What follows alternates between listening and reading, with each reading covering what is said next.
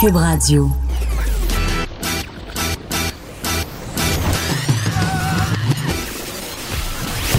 Pour elle, il n'y a jamais de mauvaise question. De 13 à 15. Les effronter. Avec Geneviève Peterson.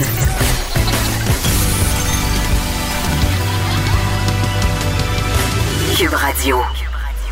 Bonjour tout le monde, merci de vous joindre à moi pour les deux prochaines heures. J'espère que vous avez passé un excellent week-end. Vous le savez, je l'ai assez répété la semaine passée. Je suis allée au chalet en fin de semaine et depuis ce temps-là, je traverse une crise existentielle majeure qui revient à chaque fois que je vais au chalet. Je me pose la question, pourquoi je vais en ville donc? Pourquoi? Mes racines saguenéennes reviennent là, à la vitesse du son et là, euh, je magasine les chalets sur les packs. Qu'est-ce que tu veux? C'est de même que ça se passe. C'est la journée internationale pour l'élimination de la violence à l'égard des femmes et c'est le début aussi des 12 journées d'action contre la violence faite aux femmes. Et euh, avant de commencer l'émission, j'avais envie de vous parler d'une des formes de violence dont font souvent l'objet euh, les femmes, une forme très pernicieuse de violence, une violence systémique, la violence économique, OK? Et là, euh, il y a une étude que je trouve fort euh, intéressante qui vient de sortir. C'est une étude qui a été faite par Randstad Canada. Randstad Canada, c'est une agence de placement. On a examiné la question de la rémunération des femmes dans les postes de cadre au Canada. Et c'est quand même assez révélateur parce que cette étude-là aussi, c'est attardé sur notre perception de la place des femmes au travail euh, et ce qui les freinait. Et sans surprise, la majorité des Canadiens croient euh, que les entreprises bénéficient du leadership des femmes, même si celles-ci occupent 8,5% des postes les mieux rémunérés au Canada et moins de 20% des postes de conseil d'administration dans les 500 plus grandes entreprises du pays. Donc vraiment, entre ce qu'on pense et la réalité, il y a quand même un méchant gap. Et là, on se demande pourquoi est-ce qu'il n'y a pas plus de femmes dans ces rôles-là? Euh, des statistiques super intéressantes que nous amène Randstad Canada. 62% des femmes estiment que la discrimination fondée sur le sexe est la principale cause du manque de femmes cadres. 62% des femmes croient a de la discrimination, alors que seulement 41% des hommes pensent la même affaire. Donc, on voit là qu'on pense pas tout à fait la même chose. 43% euh, des femmes et des hommes qui travaillent estiment que les femmes donnent la priorité à leur vie de famille, OK, plutôt qu'aux objectifs professionnels. Et il y a quand même, par contre, 26% des femmes qui pensent qu'elles prennent tout simplement pas assez de risques pour faire avancer leur carrière. Donc, on est encore là-dedans.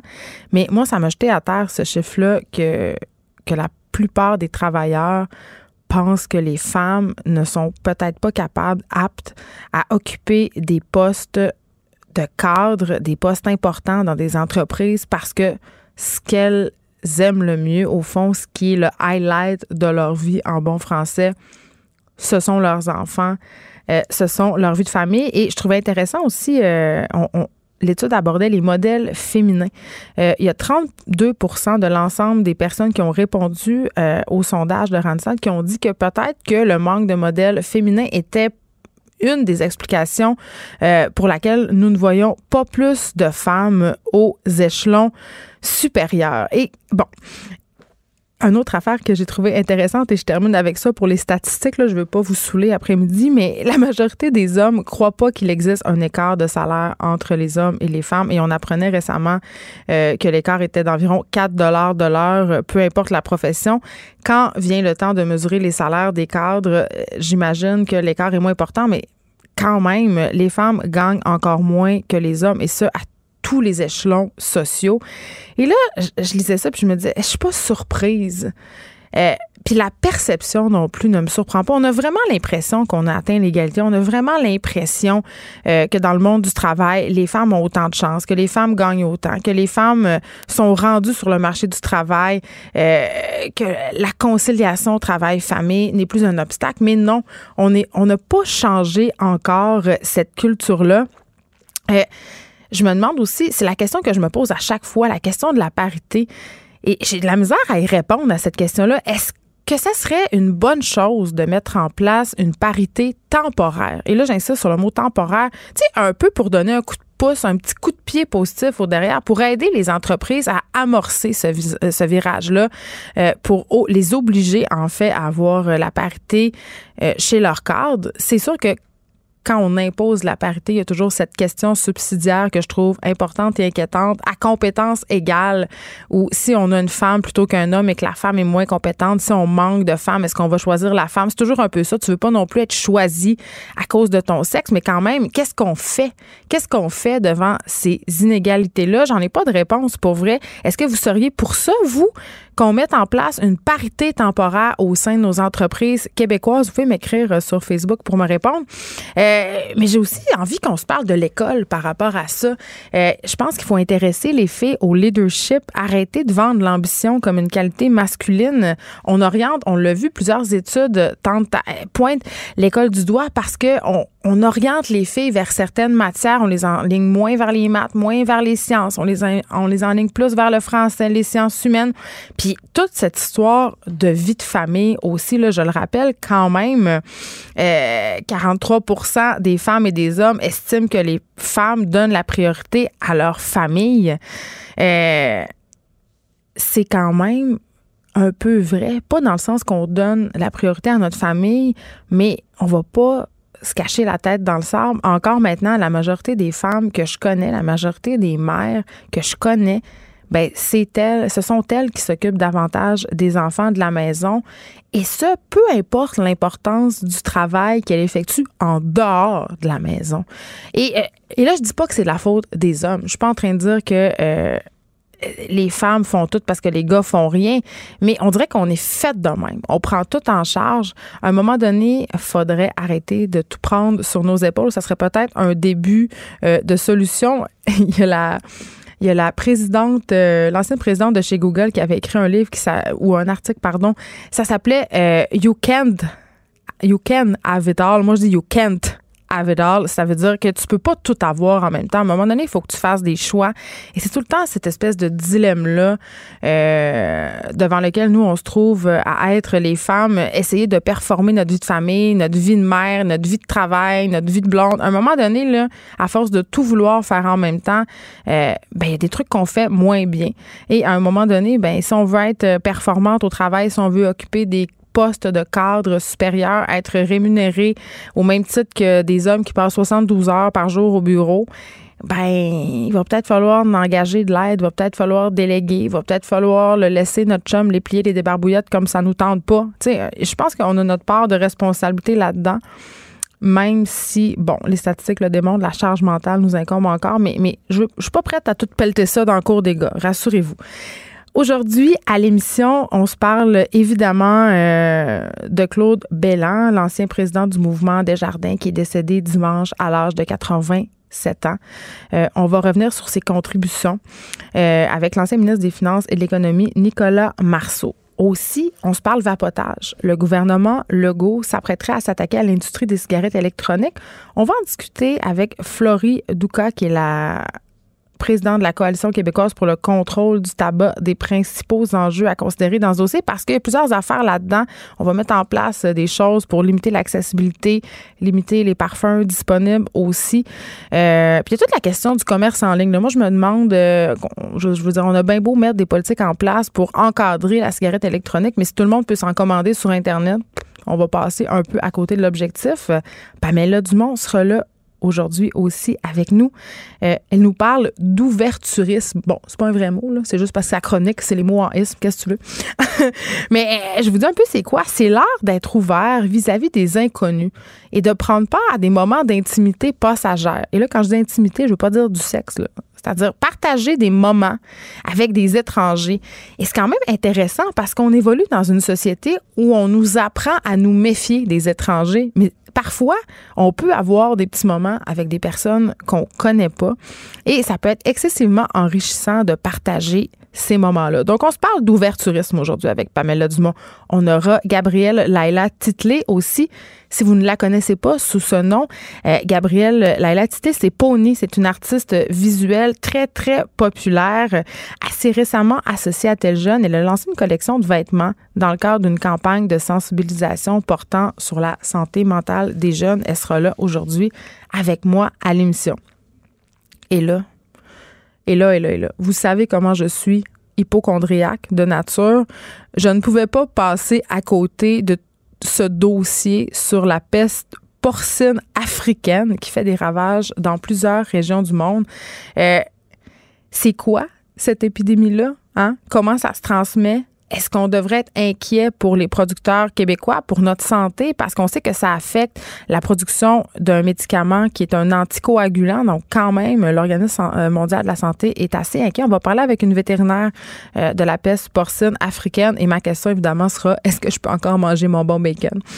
Élise Jeté sera là aujourd'hui aussi à l'émission. Elle va revenir euh, sur le gala de l'Association de la musique indépendante au Québec, alias le GAMIC. Elle va nous présenter trois lancements d'albums aussi qui vont se dérouler cette semaine.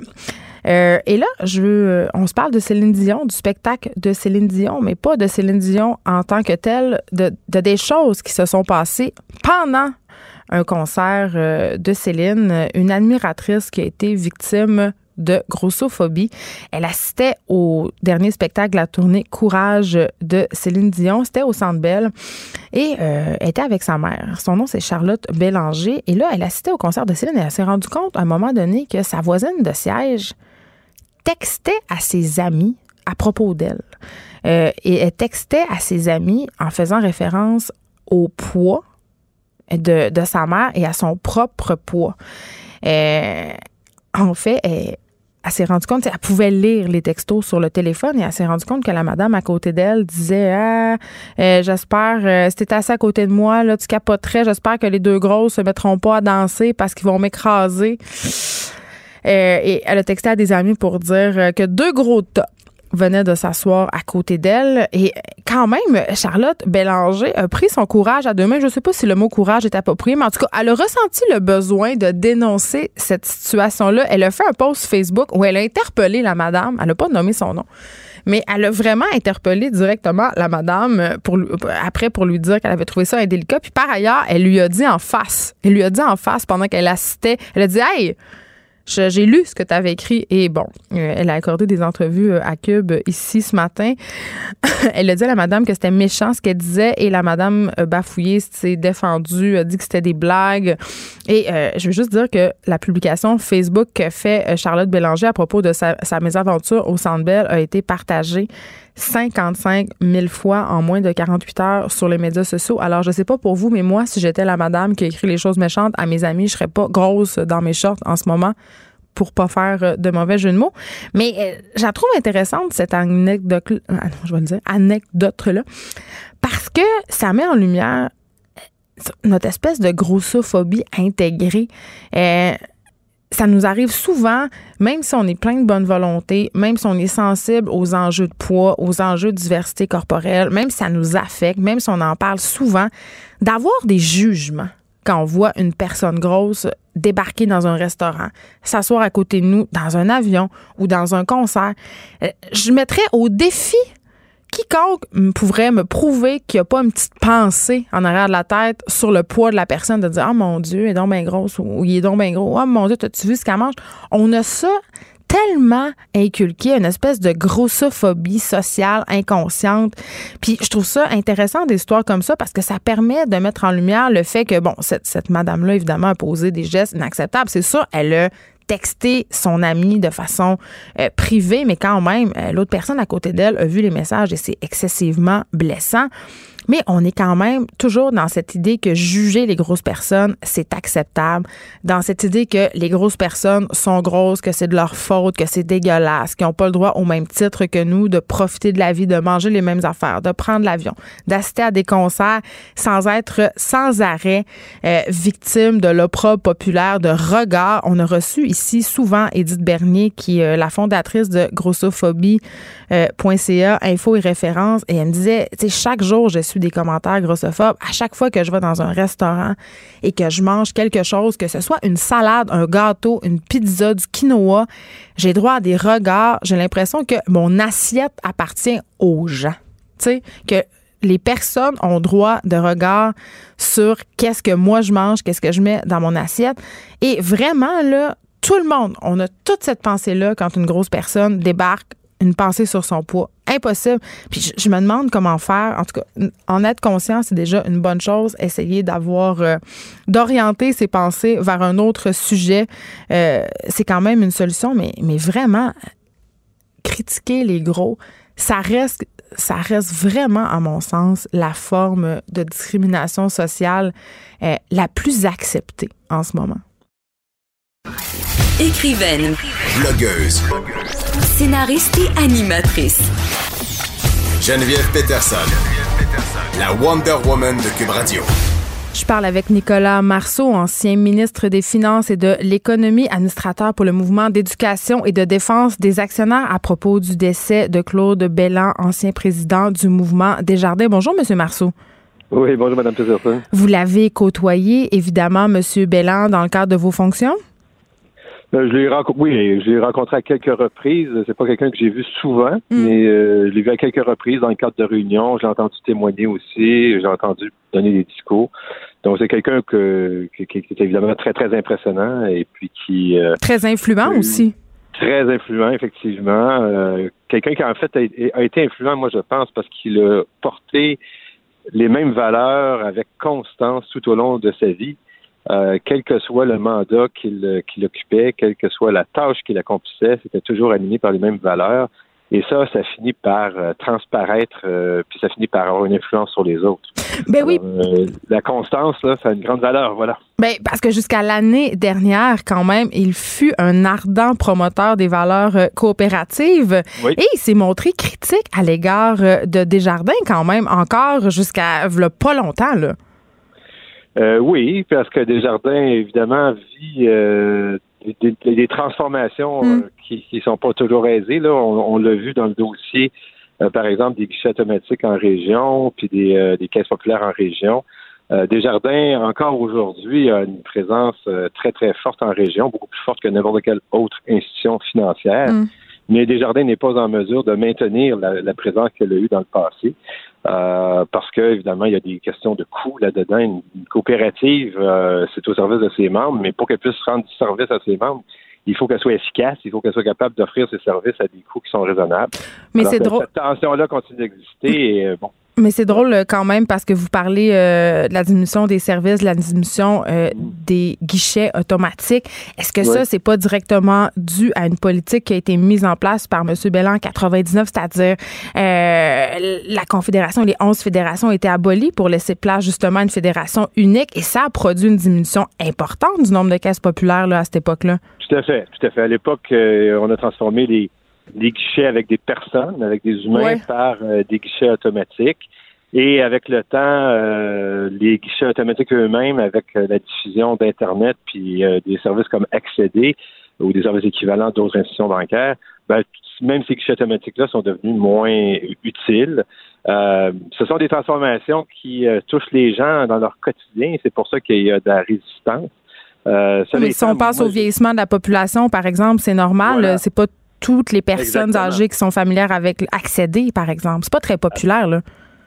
Ah non, vous avez absolument raison. Euh, je ne crois pas qu'on peut euh, remplacer des humains complètement. Ce ne sera jamais le cas. Hmm. Et euh, M. Bélan, je pense qu'il y avait un peu de ça dans son message. Euh, C'est que, bien sûr, Desjardins doit faire face à- aux autres institutions financières, puis doit, euh, en conséquence, être capable de livrer ses services à des coûts les plus faibles possibles. Et ça, c'est le, jeu de toute l'économie capitaliste dans laquelle on se trouve. Mais en même temps, il faut garder l'humain en, euh, au- il faut garder l'humain en, en vue. Il faut, euh, il faut que l'économie soit au service des gens. Ça, ça a été son message numéro un à travers le temps. Oui, mais en même temps, ça a été son message numéro un, mais il y avait cette volonté euh, que le mouvement Desjardins puisse rivaliser avec les autres grandes banques canadiennes. Oui. Et, et quand même, euh, je me demande vraiment, est-ce qu'on peut euh, gérer le mouvement Desjardins comme avant? C'est-à-dire, c'est bien beau les valeurs sociales, les valeurs coopératives, mais avec toutes les mutations du marché, toutes les possibilités offertes aux consommateurs, on a fait référence aux transactions en ligne, entre autres, mais ça, c'est la pointe de l'iceberg. Est-ce que c'est pas un peu utopique de penser que Desjardins puisse conserver cet ADN-là? Ben moi, je pense que je, suis d'accord avec l'affirmation que faisait M. Bélan Oui. quand il disait que bon, euh, on avait perdu un peu de vue euh, les valeurs euh, originelles. Original. Mais je ne crois pas qu'on avait perdu, qu'on a perdu complètement. Je pense qu'au mouvement des jardins, il y a encore aujourd'hui une volonté d'être présent dans la communauté, d'être un outil de transformation sociale, d'être au service des gens. Euh, il y a des compromis par ailleurs qui doivent être faits. Euh, c'est une évidence. Et c'est parmi ces compromis-là, il y a le fait par exemple, de réduire certains services dans les régions où ils sont moins utilisés. Euh, ça se fait malheureusement au détriment euh, de, de, de, des, habitants de certaines régions, ça c'est vrai. Euh, mais je pense que c'est quand même réaliste. Vous savez, Desjardins, encore aujourd'hui, bon, dans, dans une ère là où la concurrence est très vive dans le secteur bancaire, euh, Desjardins a encore euh, plus de 30% des dépôts au Québec, euh, plus de 30% des hypothèques. Donc, c'est quand même une institution qui continue à, avoir des bonnes parts de marché. mais bon, c'est un défi constant d'après moi. Et puis, il y, aura toujours il y a encore malheureusement des gestes à poser qui pourront déplaire à certains membres. Par exemple? Euh, ben, moi, je pense que c'est inévitable que la présence en région va continuer à diminuer avec le temps. Je ne pense pas que ça va se faire de façon. Euh, mais ça, c'est pas seulement Desjardins, M. Marceau. Toutes les banques en ce moment réduisent leurs services. ancienne est poignée avec le même modèle aussi. Puis je, mais je voudrais dire la première chose que j'ai dit tout à l'heure, c'est que Desjardins a effectivement réduit sa présence en région, hmm. mais elle demeure aujourd'hui euh, largement la plus représentée en région, largement. Il n'y a pas, il y a pas, il y a, pas photo comme disent nos amis français. Il n'y a pas de comparaison possible. C'est très très loin. Euh, mais il en demeure pas moins que cette présence plus importante euh, se fait au détriment de l'efficacité de l'institution il y a des, il y a, éventuellement, il va falloir réduire les coûts si on veut demeurer, compétitif. Et d'un autre côté, et d'un côté, il y a l'image de la marque qui en a pris pour son rhume avec toute cette histoire de vol de données. Ah Monsieur Bellan, par ailleurs, avait été victime de vol d'identité. Mhm, mhm, comme nous tous, comme tous les membres de Desjardins, moi, en tout cas, comme moi aussi. ben oui, mais quelles seraient les actions à poser, euh, selon vous, par Desjardins pour redorer un peu son blason? Parce que, euh, pour vrai, l'image de la marque en a vraiment pris pour son rhume. Mais moi, je me demande, comme jeune consommateur, est-ce que je ferais le choix d'aller chez Desjardins aujourd'hui, euh, pas seulement à cause du vol de données, mais à cause de toute cette concurrence dont on parle depuis tantôt? Par exemple, des banques virtuelles comme Tangerine, tu sais?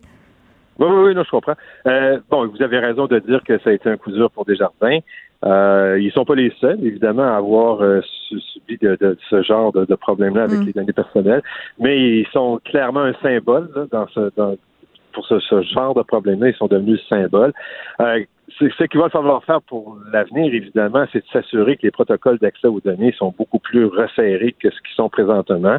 Euh, il y a pas, vous savez, dans Desjardins, je, je pense que 40 45 000 employés, à peu près quelque chose du genre 45 000 ou un peu plus de 45 000. Hmm.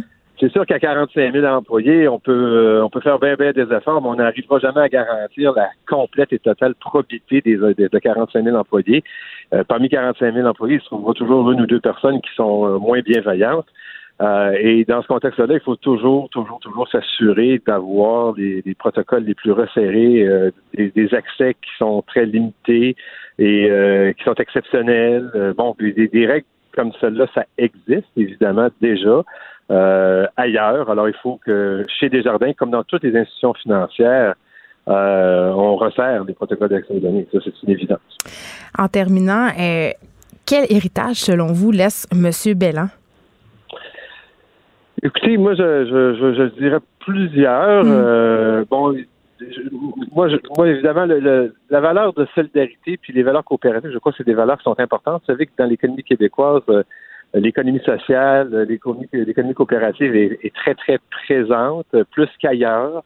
Euh, cette idée que euh, on doit avoir une économie qui est au service de tous plutôt qu'au service de quelques-uns, c'est une, idée qui est forte dans l'économie québécoise. Et M. Bélan a incarné ça et puis a fait prospérer le mouvement des jardins, puis l'a amené euh, à croître encore plus. Et je pense qu'aujourd'hui, on hérite encore, euh, on, hérite de cette institution financière très, très solide, grâce en partie à son travail. Alors, je pense que c'est un, un grand héritage. Puis je pense qu'il a reporté cette voie-là du coopérative, de, la voie de la de, coopérative, euh, la voie de la solidarité. Je pense qu'il l'aura porté plus loin. Je pense qu'il aurait permis à cette voie-là d'aller encore plus loin. Euh, je profite de votre présence, Monsieur Marceau. Euh, je ne sais pas si vous avez envie de commenter la nomination de Sylvain Godreau à, la chef, qui devient chef par intérim du PQ. Vous l'avez côtoyé, vous? Euh, oui, oui, j'ai Vous avez travaillé ensemble? On était, on, était au même gouvernement, effectivement. Oui, euh, Sylvain était ministre des Transports et des Affaires municipales pendant, lorsque j'étais ministre des, Finances et de l'Économie.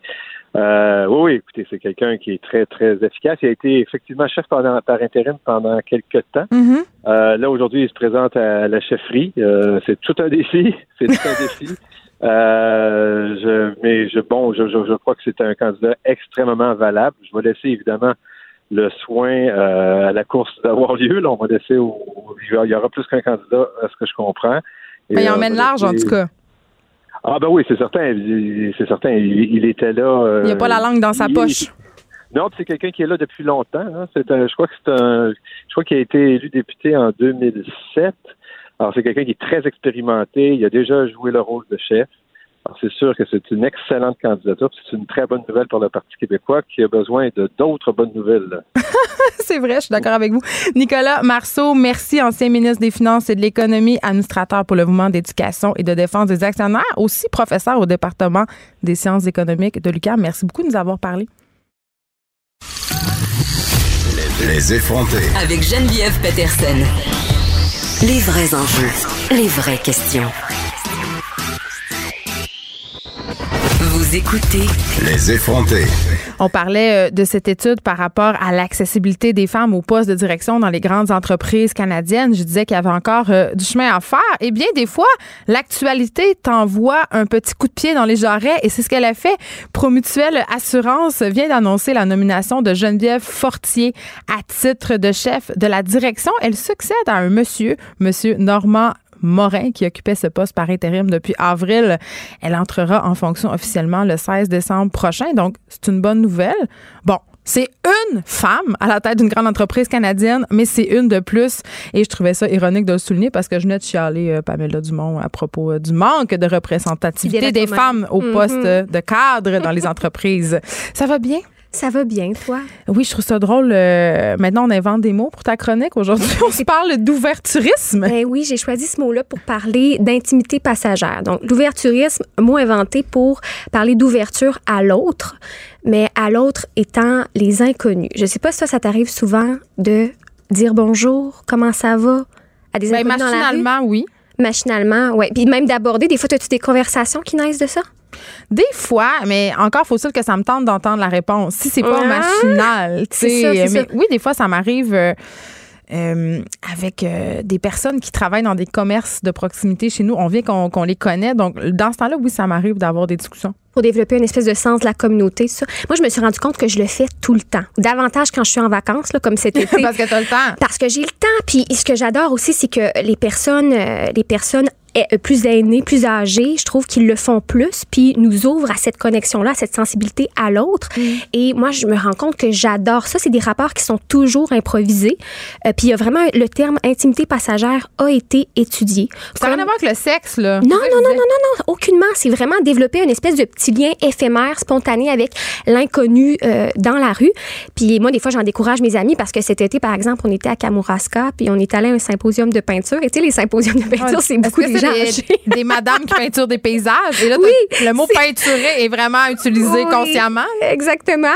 Et puis, ça aurait pu prendre 20 minutes, là, faire le tour. Et finalement, ça nous a pris, par exemple, 3 heures parce ah, que je posais des questions. chacune des madames. C'est sûr, je te connais. Oui. C'est sûr. Oui, mais j'adore ça. Puis, Pourquoi? Ben, parce que j'ai l'impression, moi, ça me fascine de pouvoir connecter comme ça avec quelqu'un dont on ne sait rien, qu'on ne connaît pas du tout. Et moi, je pense que c'est une des affaires que j'aime le plus au monde. Euh, oui, les amitiés, c'est autre chose. Là, ça s'annule pas avoir des amitiés qui sont solides, profondes, qu'on connaît, mais c'est un plaisir là incomparable de pouvoir regarder dans les yeux de quelqu'un, connecter. Tu sais, les yeux, on dit souvent, c'est le canal de le canal de l'âme. Le miroir de l'âme. Le miroir de l'âme. Donc, c'est fascinant de dire qu'avec une personne dont on ne partage en apparence rien, mm. finalement, on peut beaucoup se reconnaître, ressentir de l'empathie. Je trouve que c'est les, les, bases de la, de la civilité, puis de, de, de, juste être bien, en fait, on, pense à des fois on peut être isolé, pas avoir eu de, de contact. On est juste on est travailleur autonome, on travaille tout seul chez soi et comme tu le dis, aller au café du coin, parler avec la barista. Hier, je allée chercher qu'on les connaît carrément. On, dit qu'on les connaît, puis mhm. pourtant c'est des des micros instants. Comme hier, je allée aller chercher un café, euh, café Sao, et puis là, je rencontre une amie. Bon, ça, c'était pas une inconnue. Là, elle me présente la barista, puis la barista est devenue sa bonne amie à force d'aller au café Ben et oui. sa réviseur de texte. Je, je trouve ça magnifique. Moi, je connais bien maintenant l'entrepreneur du coin, une jeune fille de mon âge qui est partie à un café. Là, elle me parle de son mariage, puis tout. Puis je trouve Mais ça on, on euh, a perdu ça, extraordinaire. ce, ce sentiment communal-là, à- beaucoup à cause des téléphones. Tu sais, on est très, très isolés.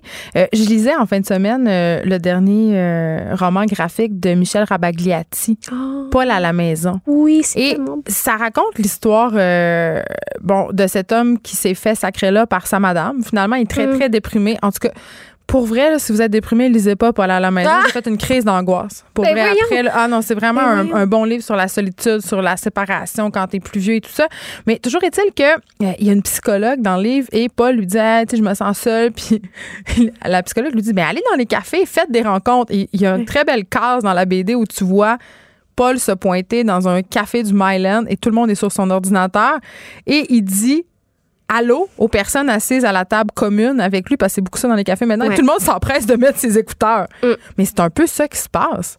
Oui, ben et puis c'est aussi une forme de c'est culturel et aussi une forme de politesse, c'est-à-dire qu'ils disent qu'en Amérique, là, c'est pas pareil partout. En Amérique, euh, Kyo Star, qui est une auteure, une autrice chercheuse qui s'est intéressée à ça, dit que euh, on va être partagé entre la, la civilité puis la protection de euh, la vie privée. Donc, L'intimité, ouais. Ouais, l'intimité. Donc, on va au loin.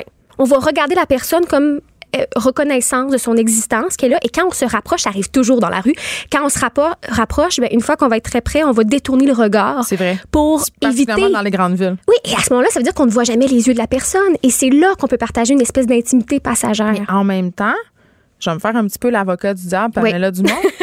Euh, ça m'est déjà arrivé parfois euh, dans la vie d'avoir des échanges civiques avec des personnes. Et souvent, quand c'est des personnes de sexe masculin, t'as comme peur que ça soit mal interprété. Tu fais. Tu sais, comme. Ah oui, je suis d'accord avec toi. Ça, Je suis d'accord avec toi. Il y a encore le cliché de la qui fille qui sourit. très lourds. Ouais. Oui, oui, ça, je suis d'accord avec toi, mais c'est pour ça que moi, j'ai- un croche total sur les personnes âgées. Je trouve que Il y a souvent, c'est asexué totalement. Il n'y a pas d'ambiguïté, homme, femme. En tout cas, Tu tu veux moi, pas parler de la fille qui crouse, tu comprends Exactement, exactement. Mais moi, je parle vraiment de ce type de petites bulles d'intimité qui sont asexuées. Après ça, ça peut déboucher. Des fois, c'est des histoires d'amour incroyables. Je sais pas si tu connais les, les euh, eye experiment, euh, eye contact experiment qu'il y a Non. eu dans le monde. C'est des événements spontanés, un peu comme des happenings, où on se donne un rendez-vous dans des grands centres urbains. Ça pourrait être Montréal. Je crois que ce n'est jamais arrivé à Montréal, à New York, euh, donc des grandes villes. Et les gens savent que c'est sur telle place publique. Ils s'y rendent. Et souvent, il y a déjà des gens assis ou debout. Et on se met face à un inconnu et on le regarde dans les yeux pendant quelques minutes. Tellement gênant, je mourrais. Ben, les, les gens passent par plein de stades. Souvent, ils rient, ils Ben oui, ça, gloussent, super nerveux, nerveuses. Et à un moment donné, ben, il y en a même qui pleurent parce que euh, ça, retrouvent, un- comme tu dis, c'est un miroir. Donc, parfois, peut-être que quelqu'un avait une mauvaise journée ou peut-être qu'il voit quelque chose dans l'œil qui lui rappelle quelqu'un. Ça devient très, très sensible et c'est sans un mot. Donc, il ne prononce pas un mot. Tu vois, on avait fait cet exercice-là avec les actrices de ma pièce, La déesse des mouches à feu. Oh, wow. Et on a passé un an avec ces jeunes filles-là qui étaient âgées de 13 à 17 ans, qui n'étaient pas des actrices professionnelles. Mm. Et on avait développé quand même un bon lien d'intimité avec elles. C'est tant est qu'elles nous racontaient quand même des anecdotes assez intimes euh, sur leur vie. Et entre elles, elles étaient très proches. Euh, tu sais, il y avait vraiment une grande proximité. À un moment donné, Alex Dufresne, la metteuse en scène qui est collaboratrice ici à l'émission, demande euh, aux actrices de se, de se mettre par deux et de faire l'exercice suivant, c'est-à-dire de se regarder dans les yeux une minute. Malaise. Elles n'étaient pas capables. Hum. Elles n'ont. Ces filles-là qui, qui, qui étaient sans aucune limite, sans aucune barrière. Tu sais, on est dans une société où on n'a plus vraiment tant que ça de tabou. On en a, mais on parle quand même de tout. Tu sais, on n'est pas barré. Mais la vraie intimité, là, c'est très, très, très, très, très épeurant encore. On a de la misère à vivre ça encore plus avec des inconnus. Oui, puis ça nous, c'est comme ça nous mettait tout nus finalement, Ben de se oui, regarder les on yeux dans les yeux. On peut pas prendre des béquilles, changer de sujet, euh, On peut pas faire une dégager petite quelque chose. joke. Non, on voit tout, tout, tout dans l'œil. Moi, je trouve ça extraordinaire. Puis ça peut être. Moi, j'ai le goût d'inciter les gens aujourd'hui, en fait, à oser aborder un inconnu, que ce soit par les Ben yeux. le- non, là! Oui, sourire. Oui, Ah. sourire. Écoute, moi, j'ai même fait l'effort en m'en venant, même j'étais bien concentrée sur la, la chronique à venir. Il y avait euh, le, le montage du village de Noël au- à Place Émilie Gamelin, Ouais, juste là. en face de nos studios. Ben oui, puis là, il y avait du beau monde qui travaillait, puis il y a plein de belles maisons roulottes en ce moment. Mais t'as pas l'air d'avoir l'air d'une grosse intense. Bonjour! Tu sais, là. Vraiment pas, vraiment pas. Mais moi, j'ai une panoplie d'anecdotes là, avec des inconnus, que ce Ben, soit Donne-moi un exemple. euh, Ben, puis même souvent qui viennent de moi ou, ou d'au- d'autrui, par exemple, quand j'étais euh, ben, en voyage, c'est plus facile, mais ça m'est arrivé de, de, de, de parler avec un Cadien, les Cajuns, là, euh, euh, comme ça. J'étais à un concert, il sort, puis il me raconte que son fils est là, puis que son fils a pas appris la langue. Sa mère, à lui, parlait sept langues, puis elle s'est, fait empêcher de parler le français euh, toute son enfance, puis il se met à pleurer devant moi, on se connaissait pas. Moi, c'est avec des chauffeurs de Uber que j'ai mes meilleures conversations. Mais ça m'étonne pas. L'autre fois, j'ai parlé avec une dame, OK, qui est débarquée de l'Inde, il y a 20 ans. Puis là, elle commence à me parler, puis c'était une anglophone. Puis là, elle m'explique qu'elle a sacré le camp. Son mari a donné une tape sa gueule. Elle a fait bail. Elle a pris ses deux filles. Elle s'est emmenée au Canada. Elle s'est sauvée. OK? Et là, elle me racontait comment elle joint les deux bouts en faisant du Uber. Puis elle travaille dans une usine euh, où elle fait de l'assemblage de cossins. euh, puis qu'elle envoie ses filles à l'école privée et qu'il n'y a plus jamais un homme qui va rentrer dans sa vie. puis qu'elle elle a des chums. Puis qu'elle elle sortait avec un compte. Elle me racontait tout ça. C'était extraordinaire. Et l'autre Uber d'après, je rencontre un gars qui paie ses études pour devenir détective dans la police à, à l'UDM puis qui me raconte ses affaires. Tu sais, je veux dire, j'aurais, pour vrai, là, je serais restée dans le taxi. C'est libérateur. Oui, hein, mais le fun. c'est, fou, puis tu vois, là, c'est parce qu'il n'y a pas de technologie possible. Il n'y a pas de point de fuite possible. Vous Ben, J'aurais pu regarder mon ensemble. téléphone. là. Moi, c'est tout Ouais. le temps ça que je fais dans, dans les Uber. Mais là, je sais pu, pas mais- pourquoi j'ai commencé à parler avec ces personnes-là. Puis c'était super intéressant. C'est extraordinaire. Mais c'est comme des mini road trips, tu sais, quand tu prends Ben un oui. taxi, un Uber, peu importe. Fait que si tu lâches ton téléphone, ben t'as comme pas, pas trop le choix de partager un peu d'intimité. Et hier, j'ai lancé un appel Facebook sur ma page. Je sais Ah, pas si t'as vu, plein de monde ont répondu. Non, mais j'ai juste demandé. Mais plein de monde avait, ils ont pris le temps d'écrire des méchants gros paragraphes sur la dernière fois qu'ils ont abordé quelqu'un dans un ascenseur, euh, une fois à l'hôpital, puis ils se sont rendus compte qu'ils vivaient euh, deux choses semblables, par exemple. Mélanie, pour pas nommer son nom de famille, euh, avait rencontré quand son conjoint a été euh, brûlé euh, à l'hôpital, mais elle a rencontré une femme qui a vécu la même chose, puis ils se sont mis à parler, puis ils sont restés amis par la suite. Euh, des fois, c'est tout simple, c'est j'ai- j'ai- moi, j'avais le goût d'inciter les gens. Je sais que tu trouves ça un peu quétaine, mais Mais Complimenter. À l'approche de Noël, je trouve ça quand même beau. Patricia Desorcy sur ta page dit Je le fais toujours. J'adore Mm. aborder les inconnus. J'essaie de deviner par où ils sont passés, s'ils sont amoureux, s'ils sont déjà pensés au suicide, c'est quoi leur complexe caché, s'ils sont infidèles. Moi, je fais ça aussi quand je regarde des gens au restaurant. Je m'imagine, c'est quoi leur vie? c'est quoi? C'est fascinant, hein? Oui. Puis moi, j'aimerais ça rendre hommage à cette personne qui m'a inspiré cette façon d'être. Puis non, pas, pas dans la provocation ex- extravagance de dire bonjour, euh, ça Ça va. pas non ça. plus extirper des confidences Non, euh, de force. Exactement. Puis tu sais jamais si la personne va juste dire bonjour ou va te confier quelque chose ou va te partager un petit quelque chose Ouais. de plus. Et moi, mon père, là, c'est mon héros de ça. Avant, quand j'étais petite, j'avais honte. là. Mais mon père, dès qu'il débarque quelque- part, là, dit Salut mon ami, hey mon ami. Mais c'est pas son Non, ami. non, c'est le genre de gars qui dit Hey, capitaine, Ouais, genre, mais, un boss. mais donc tu imagines la honte que j'avais quand j'étais adolescente parce que j'étais Ben, tout le temps encore c'est pas ton ami. Ouais, Ben, pas ton ami. Aujourd'hui, je trouve ça vraiment charmant parce qu'il casse tout de suite la distance avec la personne. Souvent, ça arrive, exemple, à la station d'essence. Je sais que ça arrive quasiment plus que les gens. euh, Il y a des hommes puis des femmes qui nous aident à mettre notre essence dans le tank, là. Mais dans le réservoir, Hey, il en que- reste encore. Mhm. Il en reste encore, mais pas beaucoup. Mais je le voyais beaucoup dans ce genre d'échange-là et je trouve ça. Moi, je pense que ça m'a enlevé une certaine peur de l'autre parce que, veux, veux pas, on est éduqué depuis tout petit à, Ça, à je se dire. disais, oui, la peur de l'étranger. Exact, les étrangers, c'est dangereux. C'est comme un- un- une équation qui est très facile pour protéger les enfants quand ils sont jeunes, mais ça nous reste quand on grandit. Puis ça nous fait, ça fait qu'on oublie d'écouter puis de développer notre intuition. Comme quel genre de personne c'est devant moi? C'est quoi sa vie? Comme tu dis, t'aimes ça faire ça au restaurant, en lieu public? C'est fascinant. Les couples. Ouais, hein? Moi, je regarde les couples puis je me dis, bon, eux autres.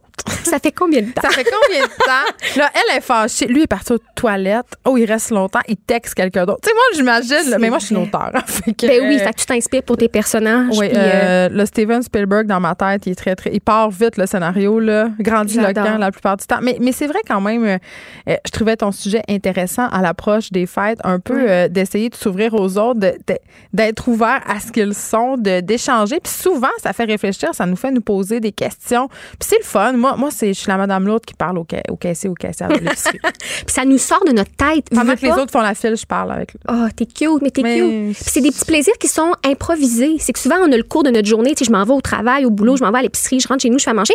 Puis sur notre route, on oublie la vie qui se passe autour. Mais je suis pas comme toi, je, je parlerai pas aux aux madames du concours de peinture. Là. Je suis pas rendue Ouais, là. mais ça, c'est un choix, là. C'est correct, là. T'as pas besoin de prendre trois ans pour faire ça. Mais en tout cas, moi, ça m'apporte beaucoup dans ma vie. Fait que j'avais le goût de partager ça aujourd'hui. Pamela Dumont. Merci. ça, ça met, euh, pour, pour sonner comme un livre de pasteur, ça met de la joie dans mon cœur Oui. que cette chronique sur l'ouverturisme. On lance le défi aux auditeurs. Ouvrez-vous. Ayez une conversation complètement anodine avec quelqu'un d'anodin que vous ne connaissez pas et gérez votre malaise. Gérez votre malaise parce que ça peut en créer. Merci. Vraiment, merci à vous autres. Écrivaine, Blogueuse. scénariste et animatrice. Geneviève Peterson, la Wonder Woman de.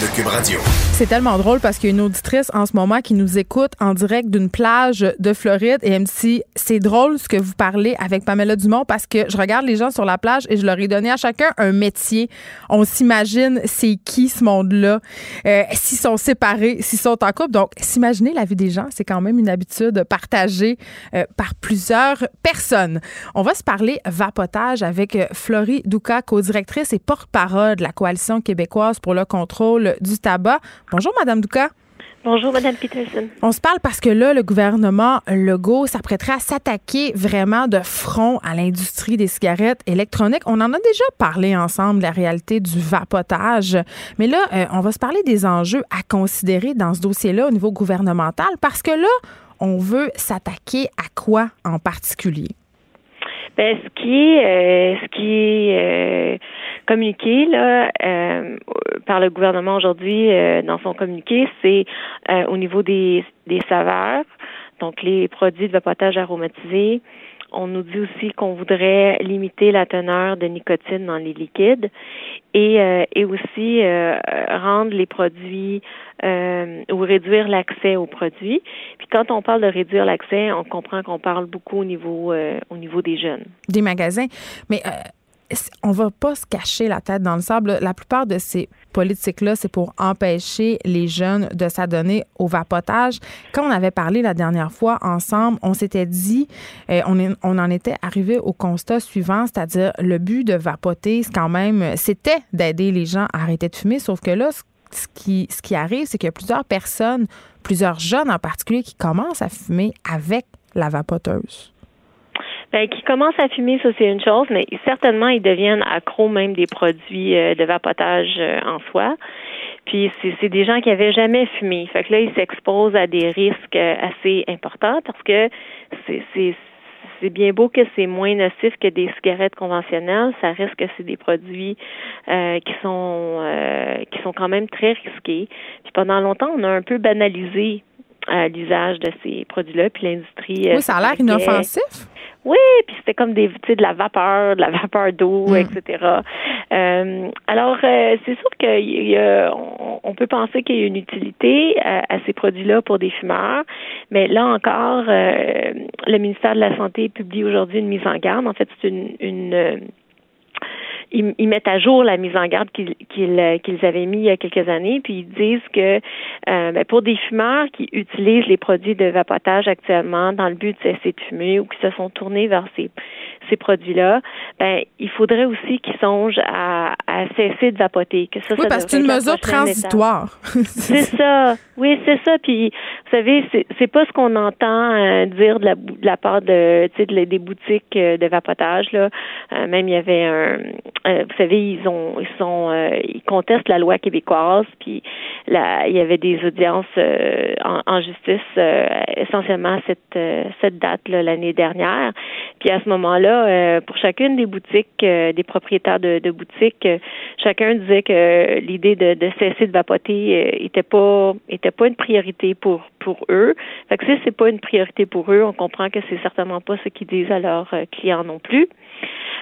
donc, à la lumière de tout ce qu'on sait actuellement, écoutez, il n'y a pas une semaine où il n'y a pas des nouvelles données qui sont publiées pour dire que ces produits-là sont plus risqués, rattachés à des problèmes pulmonaires ou cardiaques.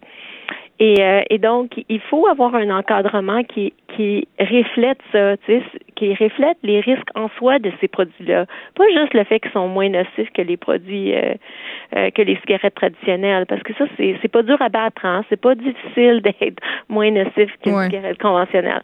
Donc, dans ce sens-là, à la lumière de, de ce qu'on entend aujourd'hui, ben, c'est une bonne nouvelle. Là, la question à savoir, c'est, c'est combien de temps? Combien de temps ça va prendre pour mettre de l'avant des mesures? Puis moi, je, je comprends. le gouvernement Legault semble vouloir euh, y aller de façon rapide, là, avant même d'avoir reçu les résultats de certains rapports. Oui, oui, on nous dit que il, il, donne une, date quand même butoir, la ministre McCann, pour ouais au printemps, puis euh, pour une liste de recommandations, mais qui est possible qu'ils agissent avant ça même pour euh, en instaurer quelques-unes. Puis je pense que c'est ça, c'est l'approche qu'il faudrait prendre. Déjà, il y a des provinces qui vont aller de l'avant en taxant les produits euh, à partir euh, du début janvier. Euh, on va dans d'autres cas, à l'île du Prince-Édouard, on va éliminer la vente des produits à travers des les dépanneurs, etc., euh, pour les concentrer au niveau des, des, boutiques de vapotage. Mais c'est sûr que moi, je pense qu'un des éléments euh, prioritaires, c'est tout l'enjeu des saveurs. Puis c'est justement l'enjeu sur lequel euh, Santé Canada traîne la patte.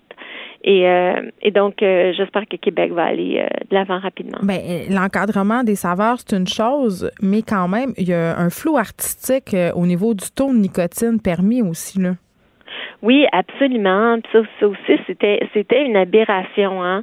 Le, le, taux maximal de nicotine euh, qui est permis euh, au Canada, puis aux, États-Unis, c'est essentiellement trois fois plus que ce qui est permis en Europe. Ben oui. Et, euh, et c'est fait sur la base de, de ce qui serait comme une intoxication d'un jeune enfant avec un, un liquide de nicotine. Pas ce qui, ce qui est comme sécuritaire ou ce qui est comme prometteur comme aide à la cessation. Okay. Fait qu'on on base ces, ces données-là sur quelqu'un qui s'empoisonnerait. Oui, c'est comme c'est du n'importe quoi. En fait, la réglementation pour les produits de vapotage au fédéral, parce que c'est eux hein, qui ont permis, mm. qui ont permis la, la, vente et la promotion, ils n'ont pas développé aucune réglementation qui est spécifique. Fait que même quand on entendait dire que, ben écoutez, c'est tous des additifs qui sont sécuritaires, etc. Ouais, c'est sécuritaire pour l'alimentaire. Ça ne veut pas dire que c'est sécuritaire pour l'inhalation. Puis on sait quand même que les grands cigarettiers de ce monde se sont mis à l'industrie du vapotage ou essaient d'opérer une transition, puis que la dépendance à la nicotine, c'est l'honneur de la guerre pour eux. Oui, absolument. Ben, ils, ont besoin de toujours renouveler un peu leur image puis leurs produits.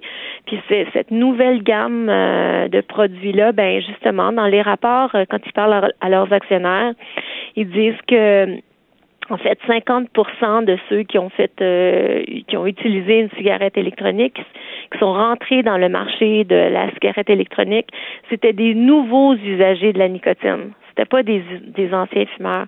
Fait que c'est du un pour un.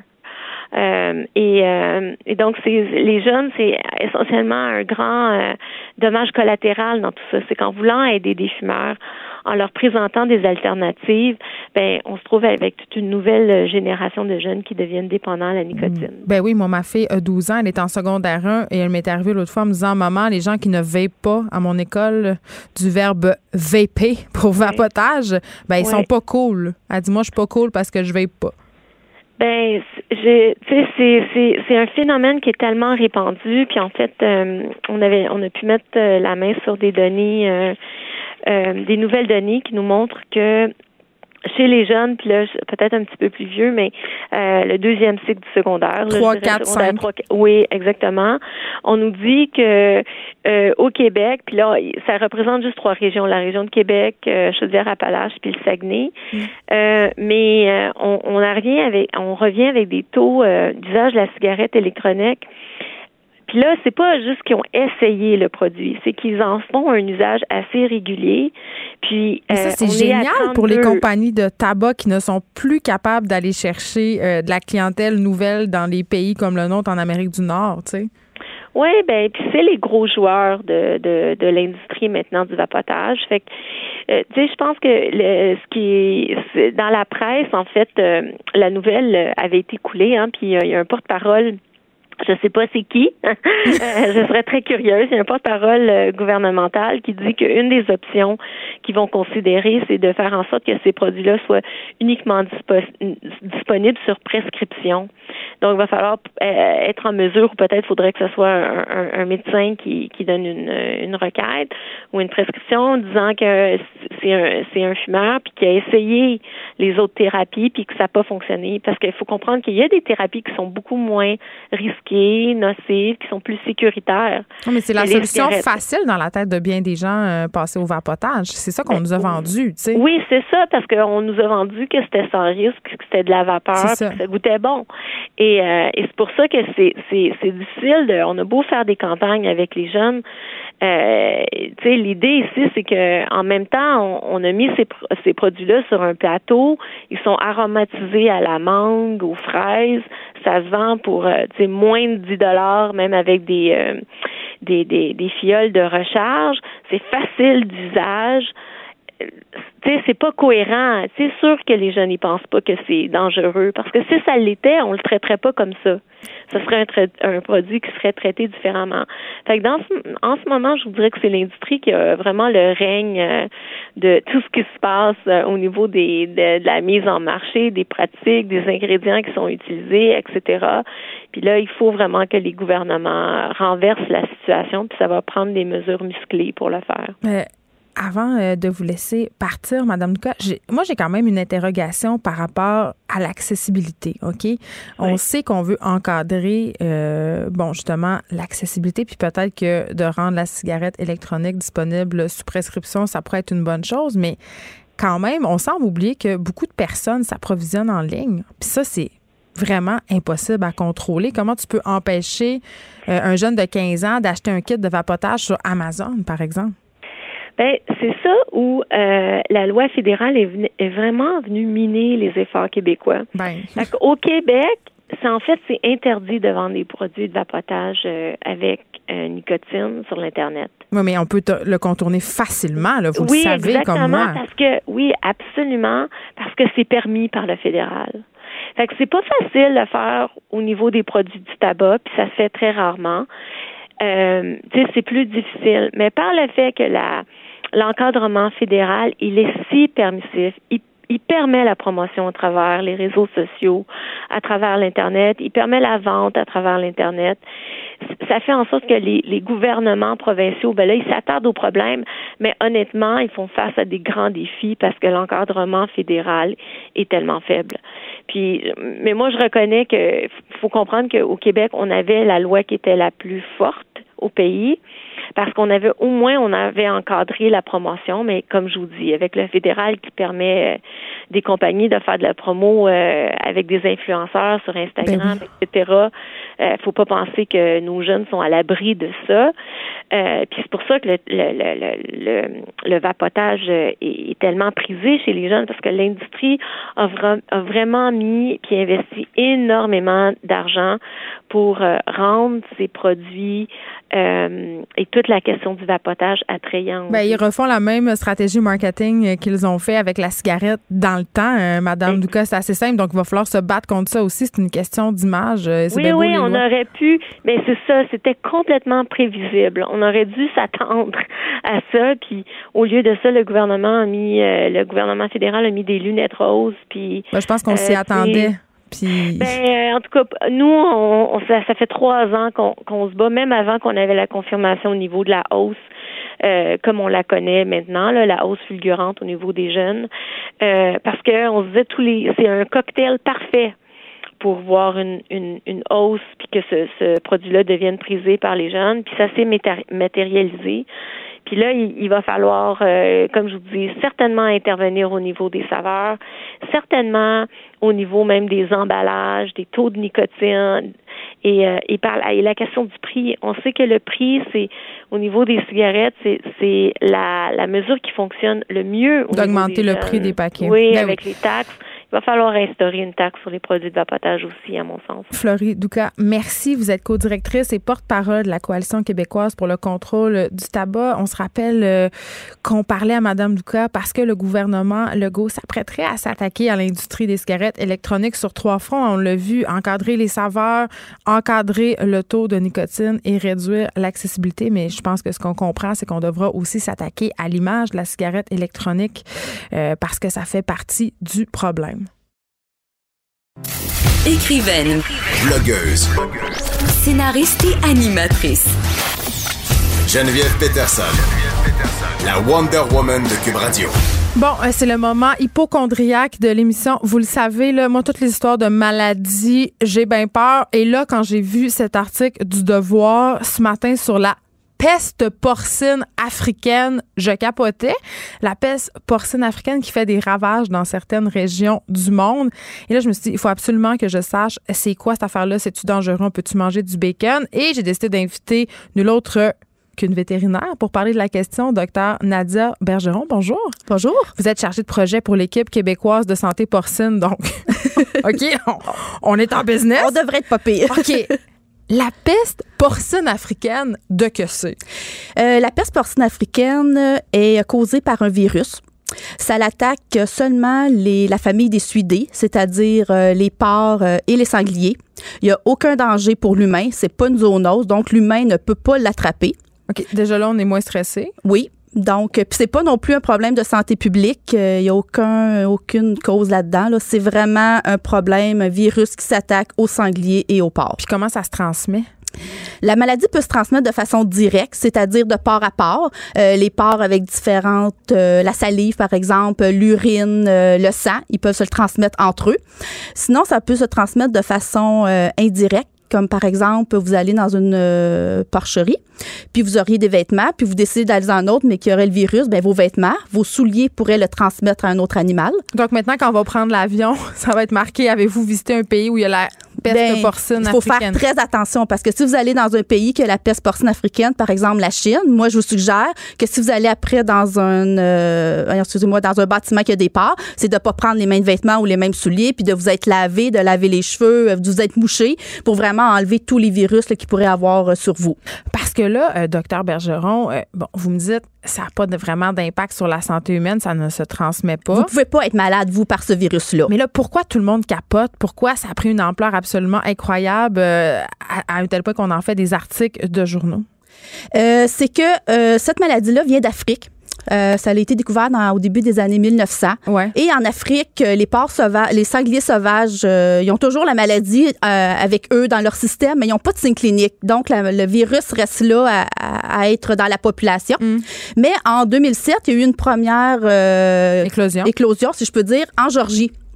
Fait que Et- ça se répand. Oui, ça peut se répandre. Et puis là, c'est arrivé par euh, des bateaux qui avaient des... euh, parce que tantôt, la transmission n'a pas eu le temps de terminer, là, mais ça peut se transmettre aussi par de- des, des aliments comme des saucissons qui n'auraient pas été assez cuits. Donc, ce qui fait Oups. que le virus reste vivant. Et si on le donne à manger à des porcs ou à des sangliers, ben là, ils peuvent attraper la maladie. Et là, ça décime. Et euh, là, ça peut décimer. Donc, c'est pour ça qu'on en a en Georgie. Ça s'est en allé en Europe de l'Est. Et puis là, on a eu des cas en Chine et dans neuf autres pays asiatiques. On a des cas aussi en Belgique, c'est des euh, sangliers sauvages. Donc, on ne veut vraiment pas que ça rentre euh, en Amérique. Pour l'instant, je vous rassure, il n'y en a pas en Amérique. Autant du nord, du sud, central, il n'y en a pas. Mais en Géorgie, vous avez dit. Oui, mais ça, c'est un pays de l'Europe de l'Est. Ah oui, OK, parfait. Pas Géorgie, l'État américain. Non, pas l'État Faut américain. quand même le préciser. Oui, oui, C'est pas- parce que là, j'étais comme, oh, mais c'est quand même là. Non, non, non, on n'en a vraiment pas en Amérique du Nord. C'est vraiment euh, en Europe de l'Est, en Asie, pays asiatiques, puis en Belgique, puis en Afrique. Euh, donc, c'est ça, on veut vraiment pas que ça arrive ici, parce que si ça arrive ici, le virus pourrait tuer dans un troupeau 100% des animaux. Mais c'est ça, là, c'est-tu comme un peu la maladie de la vache folle? C'est-à-dire qu'il faut, quand- dès qu'on a un animal contaminé dans un cheptel, là, je sais pas si c'est le nom qu'on donne On au de porc Oui. ou, de, ou de mais est-ce qu'il faut abattre systématiquement toutes les bêtes? Oui. C'est une maladie à déclaration obligatoire. Ça veut dire que c'est l'Agence canadienne d'inspection des aliments qui va s'en occuper. Donc, c'est vraiment eux autres que si on a des cas, euh, ils vont arriver sur la ferme puis ils vont manager tout le, le cas. Donc, oui, on va euh, euthanasier tous les animaux qui seraient infectés parce qu'on veut pas que la maladie se propage à d'autres élevages. Puis on peut pas se servir de ces animaux-là, donc c'est un gaspillage incroyable de Ben, ressources. c'est parce que si je les envoie à l'abattoir, je vais avoir la contamine. possibilité de contaminer. Donc, c'est pour ça que je veux les dépeupler à la ferme même et les, les éliminer pour éviter de propager, euh, justement, euh, la maladie. OK. D'un côté, c'est inquiétant parce que ça se répand, mais d'un autre côté, ça inquiète aussi le monde médical parce qu'il faut savoir euh, qu'avec les muqueuses intestinales des porcs, on fait un médicament qui s'appelle. euh, ben, c'est un anticoagulant. On extrait l'héparine euh, des muqueuses des porcs et là, ça compromet, entre guillemets, l'approvisionnement mondial de ce médicament-là? Parce que s'il faut tuer un nombre Oui. incalculable de porcs, ben, on n'en aura plus. Ben, c'est ça qui, qui pourrait arriver, là, parce que juste donner des exemples, en Chine, pour le moment, ils ont tué plus de 1 million de porcs. Au Vietnam, ils en ont tué euh, 5 millions pour éviter que la maladie se propage. Fait que oui, c'est deux ça, tiers des porcs de- qui sont d'origine chinoise qui sont utilisés dans la fabrication de ce médicament. oui. Fait que c'est sûr que là, pour le moment, eux, la Chine, il faut vraiment qu'ils arrivent à contrôler la maladie. C'est sûr que nous, présentement, qu'est-ce qui est intéressant, c'est qu'on exporte 70 de notre part. Donc, c'est sûr que là, on peut aller les aider à ce moment-là pour euh, les nourrir, pour, euh, comme vous dites, pour les parines, pour faire toutes sortes de, de choses avec le porc. Mais c'est que si nous, on a, on a ici la peste porcine africaine, c'est que là, à un moment donné, on pourra plus euh, exporter. Parce que si on a un cas au Canada, toutes les frontières vont se fermer.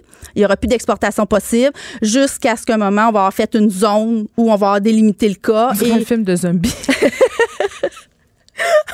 Puis une fois qu'on Protéger a- nos porcs. Pardon?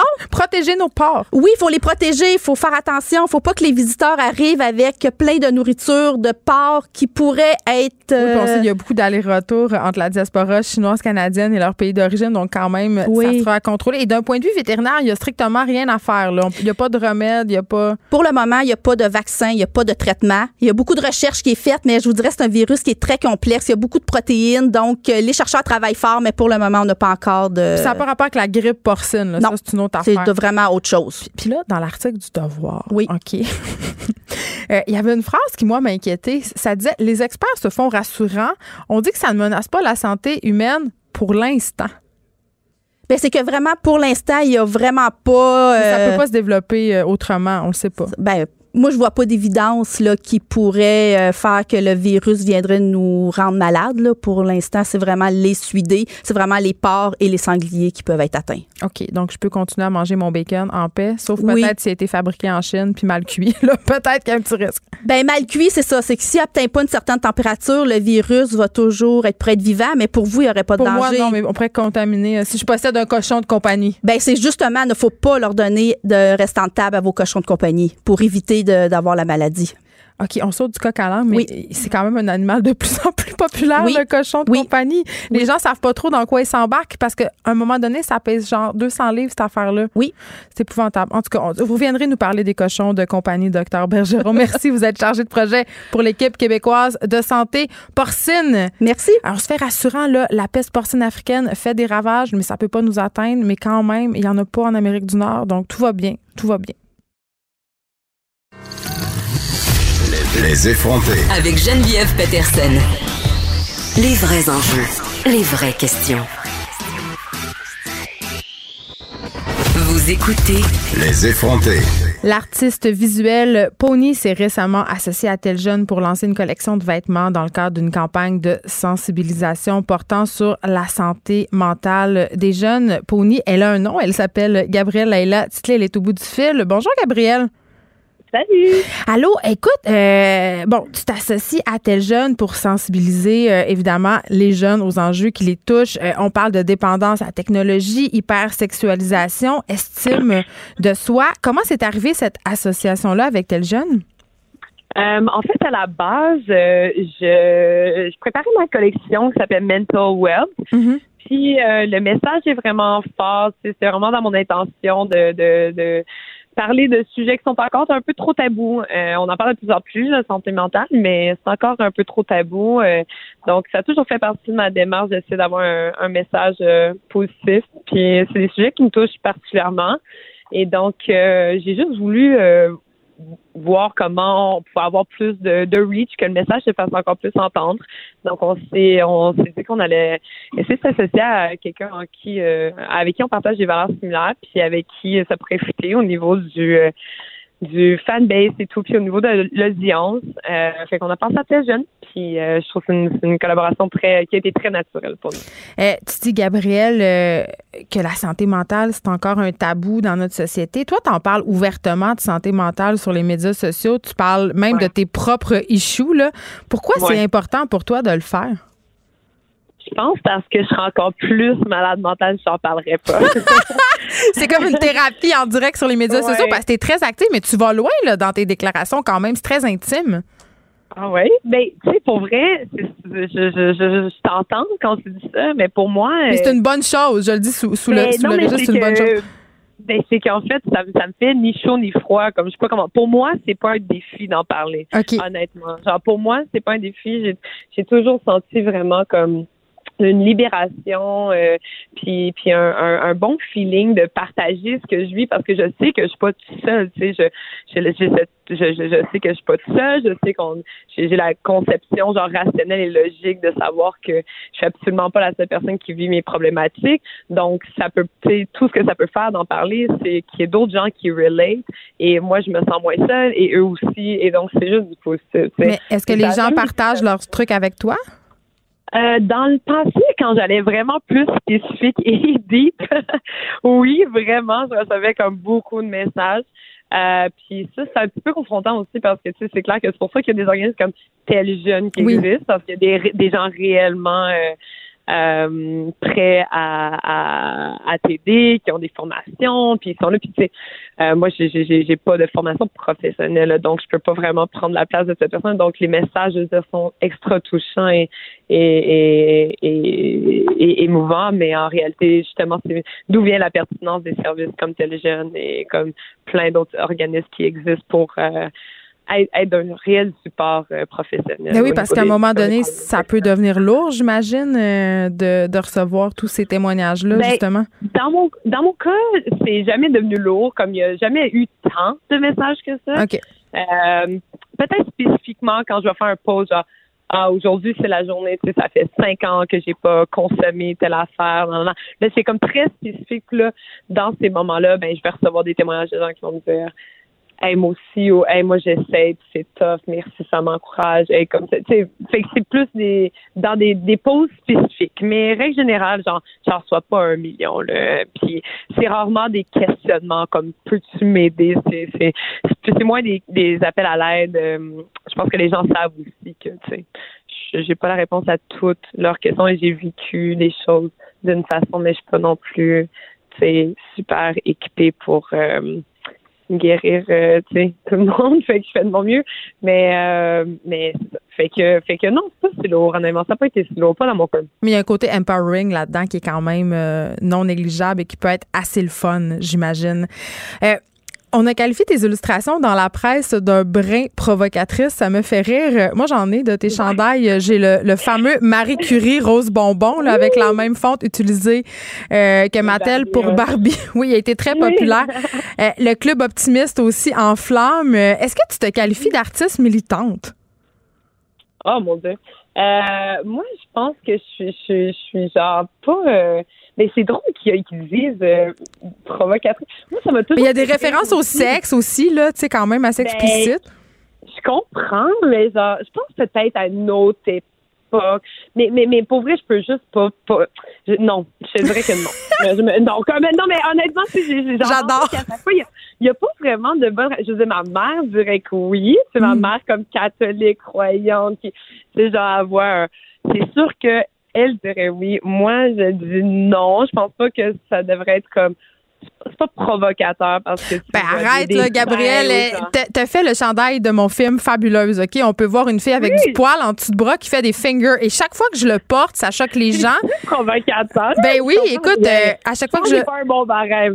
Ben je pense qu'on est habitué on, baigne un peu dans la provocation puis on est habitué peut-être mais je l'avais porté une fois ici à la radio puis on avait fait une story il y avait des auditeurs qui avaient écrit qui étaient assez insultés quand même que je porte un chandail comme ça ben ça, je, ben, je comprends. Je veux dire, je, je, je prends toujours, j'ai toujours conscience que les qu'il y a des gens qui ont ces opinions-là mm-hmm. dans le monde, mais c'est clair que je suis peut-être un peu trop dans une bulle ou, ou dans ma bulle, puis dans ma tête, c'est comme ben voyons donc. C'est genre je, suis un peu puis c'est là que mais c'est bon, c'est bon de réaliser a des fois on est vraiment dans sa bulle, tu sais, puis puis on oublie parce que je, je suis pas je veux pas sur Instagram ou les endroits où j'ai des interactions avec les avec mon audience, entre guillemets, ben, c'est des gens qui ont choisi de, de me suivre. tu comprends? Fait, mm. C'est rare qu'il va y avoir genre une espèce d'article dans le Journal de Montréal, puis là, il va y avoir des commentaires. Euh, c'est très rare. Là. Fait moi, moi, ça m'arrive pas vraiment. Je peux imaginer dans le monde du cinéma et tout ça, comme c'est clair, là, c'est beaucoup plus. Il va y avoir des, des articles à propos des plus médias de, de, de masse et tout. Vous allez avoir du bon coverage et tout. Fait que c'est clair que peut-être tu risques d'avoir des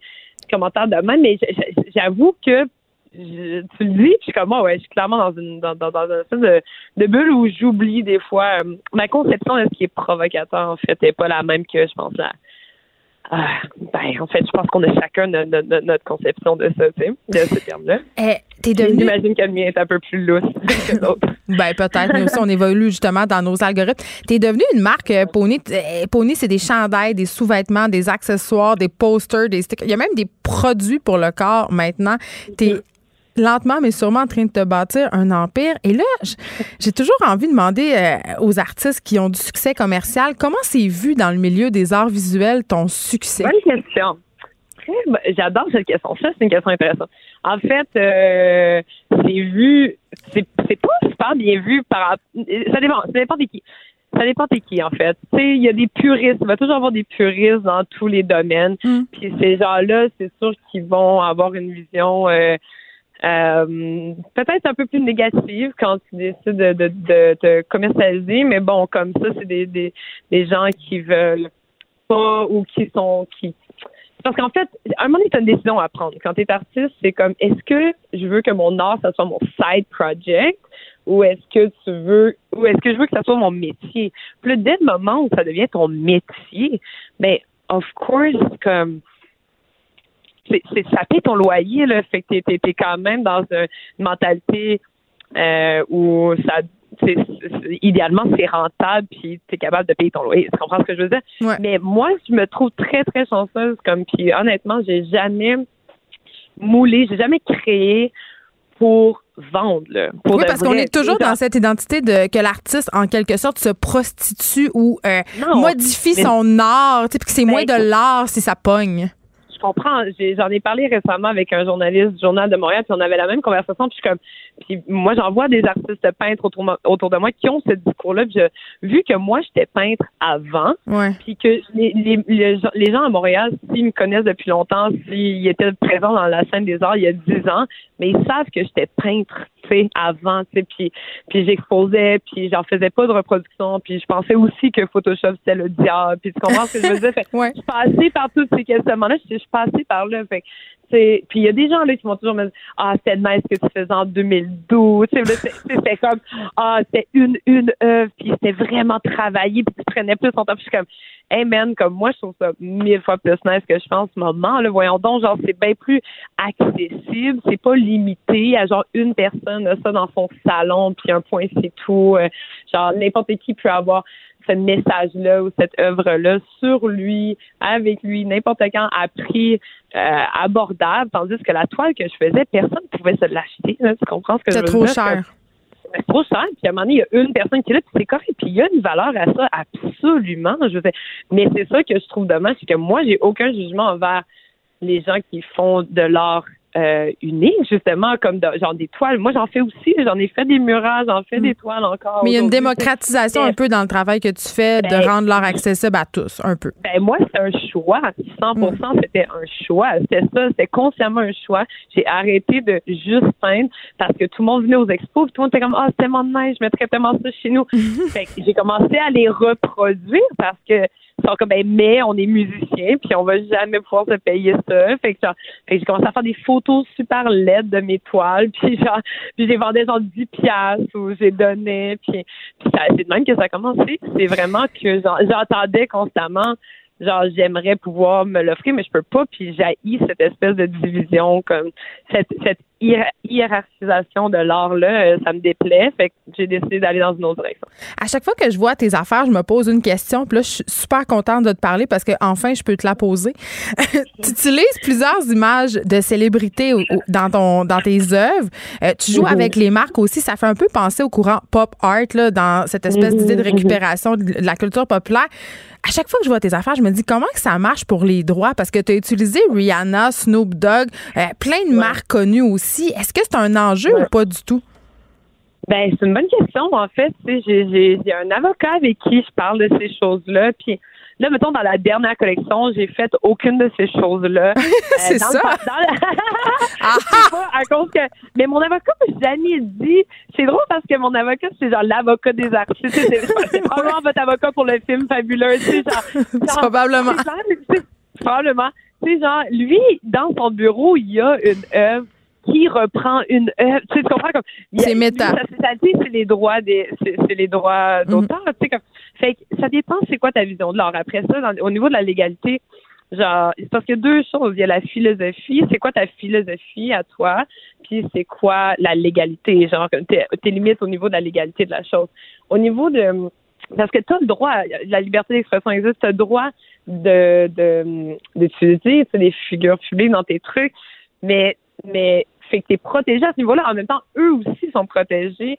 Puis ça dépend. Si je suis en train de faire des trucs comme blasphème, tu sais, qui insultaient, que c'était dégradant, non, non, j'aurais beaucoup plus de marge de manœuvre. Moi, j'ai le droit de, de, de m'exprimer et d'utiliser ces, ces. Fait s'il y a une zone grise et dans le fond, il n'y a pas de problème tant qu'il n'y a pas de problème. C'est, ça la loi, là, dans le fond, là, comme. Mais c'est Tant que personne se plaint. Ben, c'est qu'il y a. Si, mettons, Rihanna euh, est pas comme. Ça se peut que Rihanna voit ce que j'ai fait, puis elle est comme, ben, pour vrai, genre, c'est une artiste. OK, elle a un reach au Québec, tu sais, genre, mais. Elle a pas déjà porté un de tes chandails, Rihanna, par ailleurs? Rihanna, non, ça c'est mon rêve, mais Charlie Theron, ça. Ah oui, c'est ça. C'est Charlize Theron, quand même.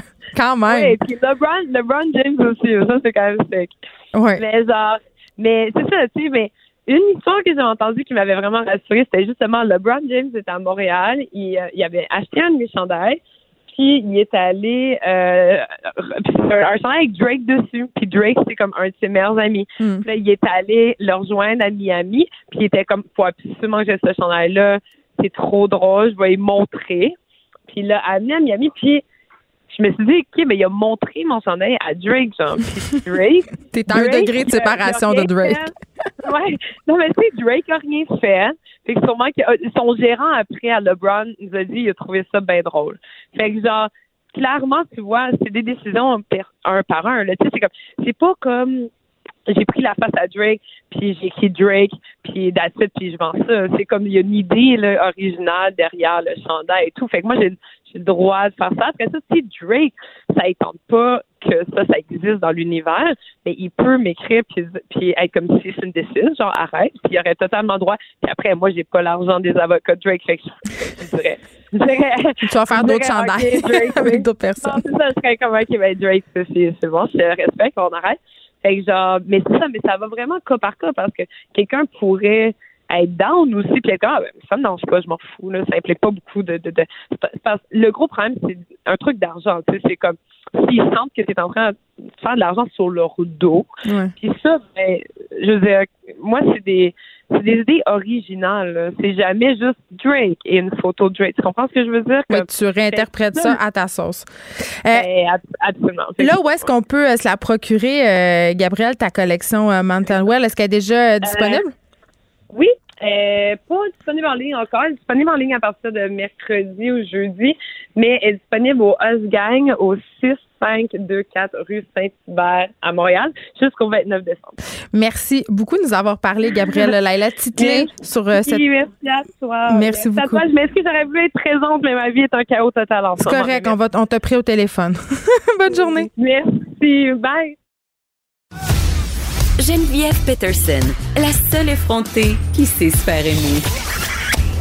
Jusqu'à 15, vous écoutez Les effrontés. Pour souligner, entre guillemets, hein, la journée internationale pour l'élimination de la violence à l'égard des femmes et aussi c'est le début des 12 journées d'action contre la violence faite aux femmes, nous revenons sur les nombreuses, nombreuses nombreuses lacunes de notre système judiciaire en lien aux violences faites aux femmes avec l'experte Rachel Gagnon. Bonjour, Madame Gagnon. Oui, bonjour. Vous êtes professeure au département des sciences juridiques de l'UQAM et directrice à l'Institut de recherche et d'études féministes du même université. Mhm.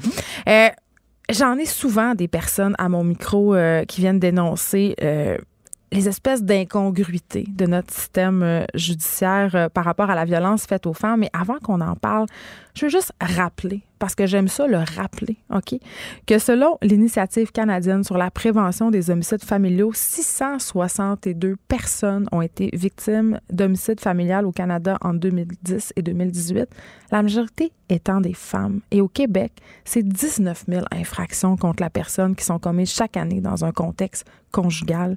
On a un méchant problème. Ben, c'est sûr, c'est un problème qui perdure dans le temps.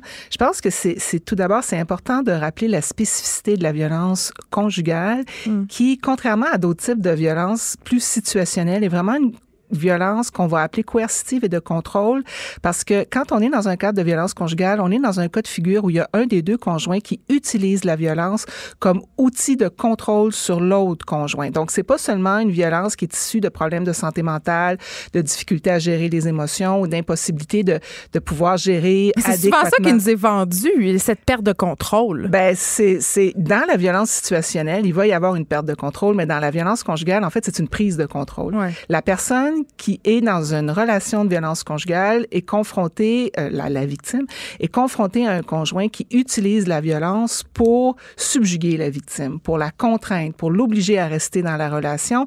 C'est euh, et, et c'est une violence qui est très genrée. Quand on est dans les cas de violence coercitive et de contrôle, 90% des auteurs de cette violence-là sont des hommes.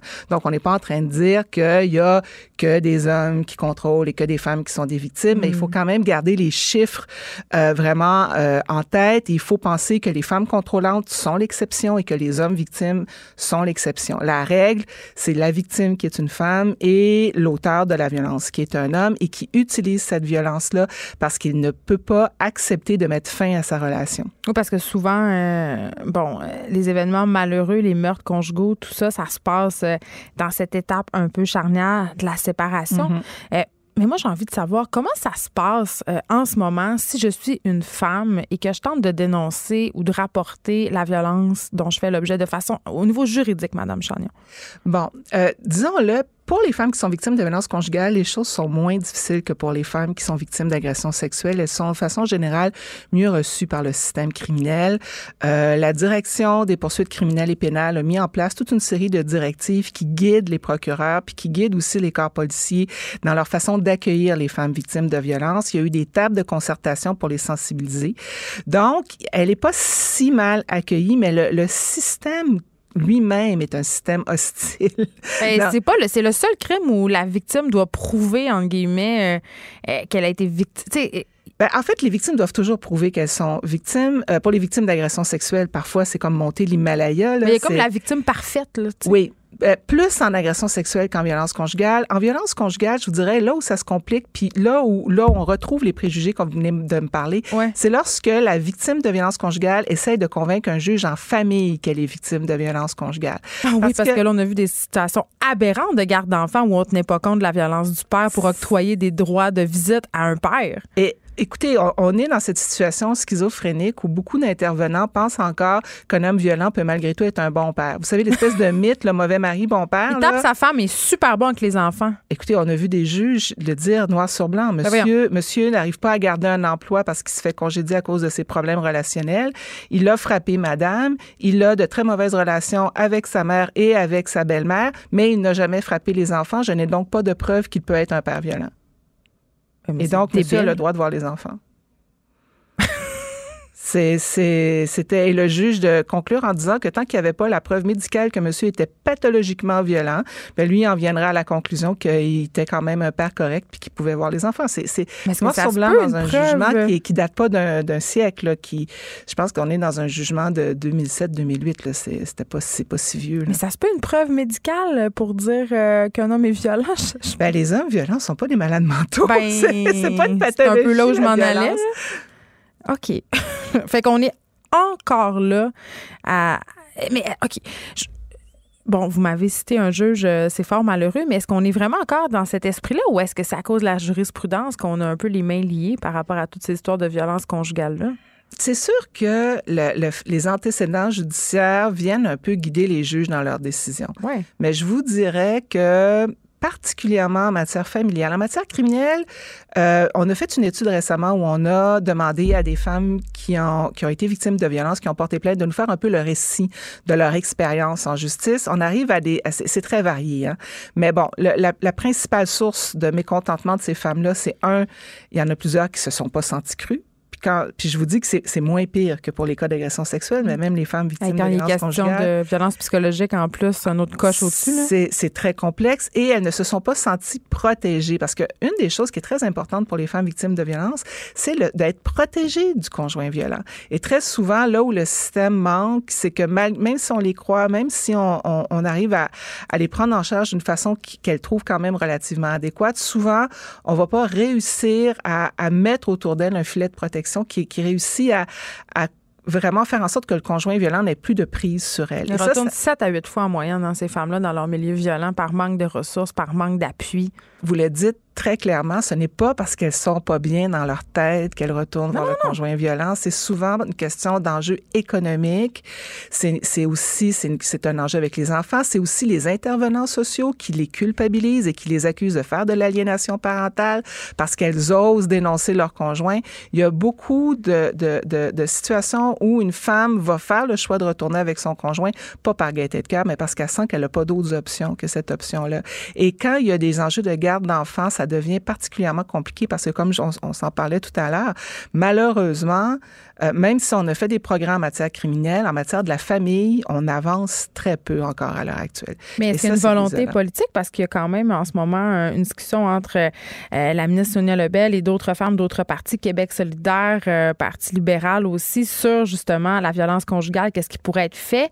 Mais ça, ça fait quand même un petit bout, là, puis on n'a pas encore les conclusions de ce rapport-là. Et dans des cas de meurtres conjugaux, de meurtres familiaux, d'effraient les manchettes, je sais pas si c'est juste moi, mais j'ai l'impression que c'est de plus en plus souvent. Ben, on, on le dénonce de plus en plus. Puis aussi, une chose qu'il faut se dire, puis c'est, c'est une bonne chose, on a mis quand même sur, ah, sur pied à Québec un comité dont le travail est de reviser des cas d'homicide pour déterminer si oui ou non c'est un cas de féminicide ou c'est un cas euh, qui était de violence conjugale pour mieux les identifier puis mieux les nommer. Donc, c'est pour ça qu'on on a l'impression de les voir apparaître dans l'espace public. Dans le fond, ils ont toujours été là, mais c'est parce qu'on les nommait pas comme ça. Quand on parle de drame familial... Il faut arrêter fond- de dire ça. Oui, oui, il faut vraiment, Faut vraiment vraiment oui, parce que c'est pas un drame, c'est un meurtre. Ben, c'est ça, et ça sert à camoufler une certaine réalité. Donc, ça, c'est bien. Crime Mais- passionnel. ah oui, mais ça, ça, c'est, euh, on pourrait en parler longtemps. Ça, c'est un autre enjeu qui est hautement problématique. Mais, et, mais qui commence à se régler du côté du criminel. Et là, c'est la, là où je vous dirais où il y a un manque, parce que toutes les personnes sont de bonne volonté, personne n'est pour la violence. Mais c'est, c'est sur le terrain, c'est les acteurs judiciaires, c'est des enjeux de formation, de sensibilisation, euh, et c'est des enjeux de préjugés qui perdurent. On a un préjugé défavorable à l'égard des mères qui euh, se plaignent de leurs conjoints.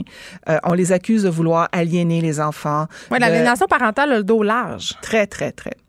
C'est dommage parce que c'est vrai qu'il y a des gens en détresse qui vont faire déteindre cette détresse-là sur leurs enfants, mais ce ça faut mérite d'être discuté aussi. ça mérite d'être discuté, mais l'aliénation parentale, il faut le dire, c'est un concept qui est beaucoup mobilisé Hmm. par les hommes violents pour- comme outil dans leur arsenal d'outils pour continuer d'avoir une emprise sur leur conjoint. Madame Chagnon, en terminant, euh, est-ce qu'il y a des enjeux ou des sujets vraiment bien précis qui, selon vous, devraient être davantage abordés? Il faut qu'il y ait une meilleure concertation entre les juridictions civiles pour les matières familiales et le criminel. C'est pas normal lorsqu'on a un ordre de garder la paix qui est rendu contre un conjoint violent qui lui interdit d'avoir accès à sa femme et euh, à, ses enfants que on ait une décision en cour supérieure chambre de la famille qui lui donne un droit de visite. C'est pas normal.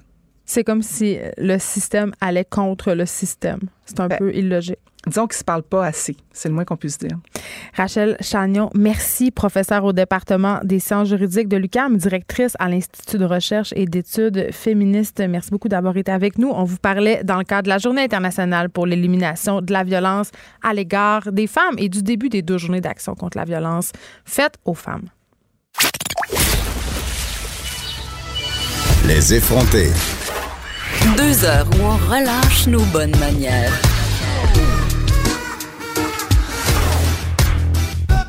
Cube Radio. Élise Jeté est avec nous. Elle fait un retour euh, sur l'association, ce gala de l'association, pardon, de la musique indépendante, euh, le GAMIC. Allô, Geneviève? Hey, t'as une belle voix aujourd'hui. On dirait que tu t'es remise de tes émotions du Salon du Livre en Je fais tout ce que je peux pour que ma voix revienne, mais elle m'a quitté doucement euh, la semaine passée, on s'en rappelle. Puis euh, là, on dirait que c'est progressif. elle est doucereuse à nouveau, je te, je te OK. rassure. Parfait. Euh, donc, on fait un retour sur le GAMIC. Oui. Tu vas nous présenter aussi des albums, des lancements d'albums. Oui, ben j'avais envie. Il y, a, il y a quelques sorties musicales cette semaine, fait que j'avais envie qu'on en parle un peu ensemble. Puis je vais te faire entendre des affaires aussi. Mais on va commencer par parler de ma soirée d'hier. J'ai tout raté, j'ai tout raté, donc je suis tout raté contente. ça. Ouais. Ben, c'est un gala que les gens ont l'habitude de rater aussi. mais moi, je rate tous les là. Que C'est pas. euh, mais tu sais, c'est un, un gala dissipé. tu sais, C'est pas un gala. euh, Qu'est-ce que ça veut dire, un gala dissipé? ben, dans le sens que y a, tout le monde parle. euh, c'est- un peu. euh, OK, c'est comme un spectacle d'humour devant un groupe d'entreprises. C'est semi-organisé, là, tu OK, sais. OK, OK. Mais c'est tellement le fun, par exemple. Moi, j'adore ça, aller là-bas. Pourquoi? J'aime l'ambiance un peu décontractée. Tu sais, il y a personne de vraiment habillé beau, là. Tu sais, c'est pas euh, ce genre de gala. OK. Euh, Puis on récompense des albums que, qui normalement n'auraient pas le même. Oui, c'est la musique indépendante. C'est la musique indépendante. Alors, qui a brillé? Qui a Euh, brillé? plein de gens ont brillé. Puis, euh, en fait, moi, ce que je voulais te parler aussi des performances qu'il y a eu pendant le gala parce que il y a deux catégories de personnes qui se produisent dans ce gala-là.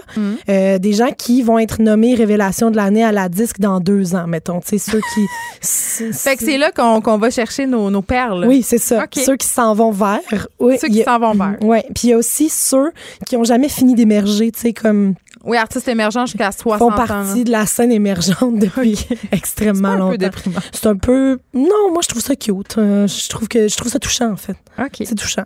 Euh, donc, il y a deux catégories. Et hier, le gala a commencé avec une performance de Atsuko Shiba. Puis je vais aller t'en faire écouter euh, un petit extrait juste pour que tu comprennes la vibe.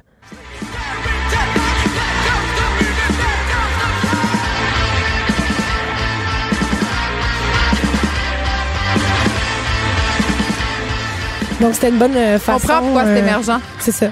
Mais c'était une bonne façon de vérifier que personne dormait. Ça fait le même effet qu'une bonne claque en arrière de la tête. Fait que là, tous ceux qui dormaient se sont bien réveillés. Le gala a pu commencer. Euh, ceux, parmi ceux et celles qui ont brillé, il y, y a plusieurs filles qui ont brillé cette année, dont un groupe qui s'appelle les Shirley. Euh, c'est un groupe qui a même pas un an encore. C'est tout récent. Et euh, elles ont gagné donc EP Rock de l'année. Et aussi elles ont gagné Révélation de l'année. On va aller entendre une chanson qui s'appelle She's Got Nothing On.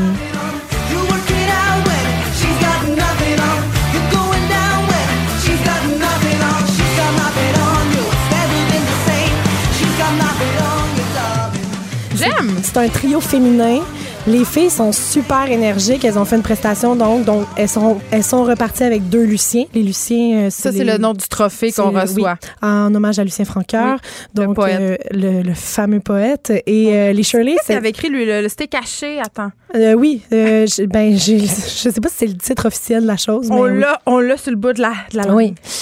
Et euh, je trouve, Geneviève, que c'est vraiment important de le dire quand les choses clochent un peu. Tu sais, quand il y a quelque chose qui ne fit pas tant. OK. Euh, Puis, tu sais, c'est très rare que je te parle de manière négative de quelque chose. C'est vrai. T'es comme un Mais- vrai petit rayon soleil, mais là, il y a quelque chose. Mais je trouvais ça important qu'on qu'on s'en parle parce que il y a une fille qui est venue faire une perfo puis personne n'a comme compris qu'est-ce qu'elle faisait là au milieu de, de des artistes très émergents mais dans le bon sens là dans, Oui. dans le sens qu'il y a beaucoup de talent qui qui est en train de percer J'ai comme peur de ce que tu vas me dire Là, en ce moment. C'était Euh, Céline Dion, cette non, fille-là? il y a une fille, euh, elle émerge, mais elle émerge pas dans euh, la musique alternative, on, on dirait à, à mon sens. Puis il y a plusieurs personnes qui l'ont vue sur scène, puis là, ils ont fait comme, mais qu'est-ce qu'elle fait là, tu sais? Bon. Euh, on l'aurait peut-être plus vue dans des auditions de la voix, mettons. Ah, mais je sens beaucoup de condescendance. Ouais.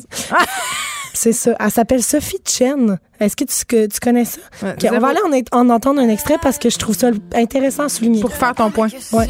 Contre toi. Hein? Mm, mm, OK, c'est du Fais-toi R&B, pas trop d'idées, faut que tu saches que je me demande aussi constamment au final. Comme du euh, R- R&B keb trop arrangé puis euh, très... Très euh, formaté. très formaté, Ok, non, radio, euh, euh, co- commercial. c'est- c'est. Ça, ça clochait extrêmement. euh, Pas que c'est mal, ce type de C'est pas musique-là, mal. mais ça, ça, Mais ça, ça va pas. euh, C'était pas fluide, là. je C'était pas fluide. Fait que je trouvais ça important de le, de le dire. Puis les gens ont réagi comment? Les, étaient ben, les gens étaient dubitatifs, là. Il y a, il y a eu. C'est un beau mot, ça, dubitatif. Oui, il y a eu un peu de questionnement dans le regard des gens à ce moment-là. Euh, le house c'était les hôtesses d'Hilaire, puis le groupe, dans le fond, le- leur chanteur, c'est Serge Brideau, qui était l'animateur de la soirée. Et non seulement c'était le band, on les a entendus durant tout euh, le gala, ils ont gagné album ou EP hors Québec avec Viens avec moi. Et euh, artiste de l'année aussi, les hôtesses d'Hilaire, euh, ils sont repartis avec euh, deux trophées. On va aller entendre un petit extrait, Petit paradis sur le bord de l'eau.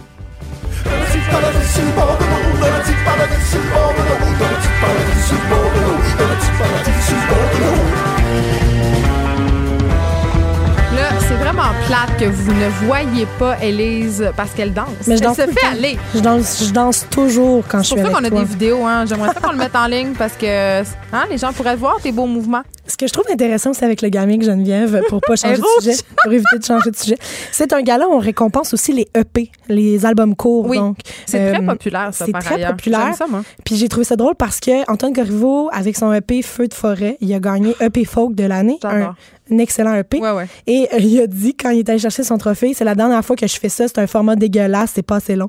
Puis là, il chialait contre le format du EP, mais, Mais j'aime j'ai tellement ça hilarant. des EP. Je trouve que c'est des belles immersions. Il y a plein Oui. de grands bands qui ont des EP. De National en ont beaucoup. Oui, Euh, puis c'est souvent comme ça, tu sais, si c'est sûr que euh, en début de carrière, t'as pas les moyens de faire un album complet.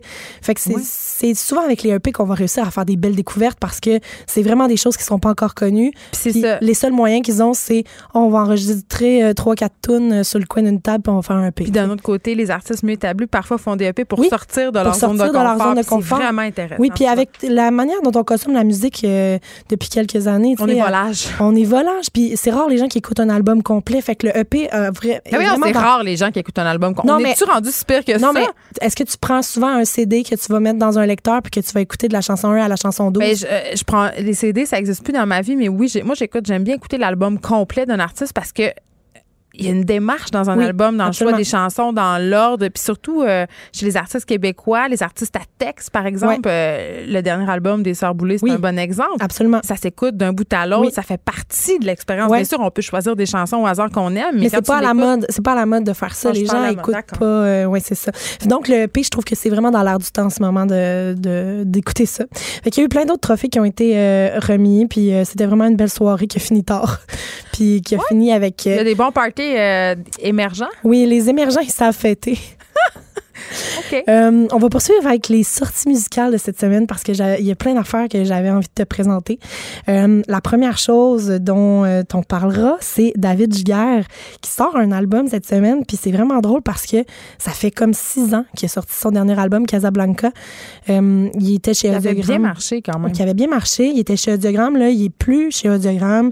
Il s'est dissocié. Beaucoup de monde n'est plus chez Audiogramme, hein? Beaucoup de monde n'est plus nulle part. Ouais, C'est vrai. mais il y a beaucoup d'artistes qui, euh, qui ont envie de faire les choses à leur façon. De tourner le dos, Euh, de prendre peut-être des petites maisons plus émergentes. Oui, puis les maisons de disques qui ont perdu leur lettre de noblesse, on dirait que c'est plus tout le monde qui trouve ça nécessaire d'avoir un label, mettons. Oui, parce qu'avant, là, c'était la grosse affaire. là. Euh, Il y avait des labels super populaires dans les années 70, là, quand tu signais avec Exact. les grands des grands. là. Puis là, c'est ça. Là, tu faisais partie de la vraie game. Oui, t'étais Mais- approuvé, t'avais non, ton c'est saut. ça, exactement. Fait qu'on va aller entendre une chanson qui s'appelle Téléphone.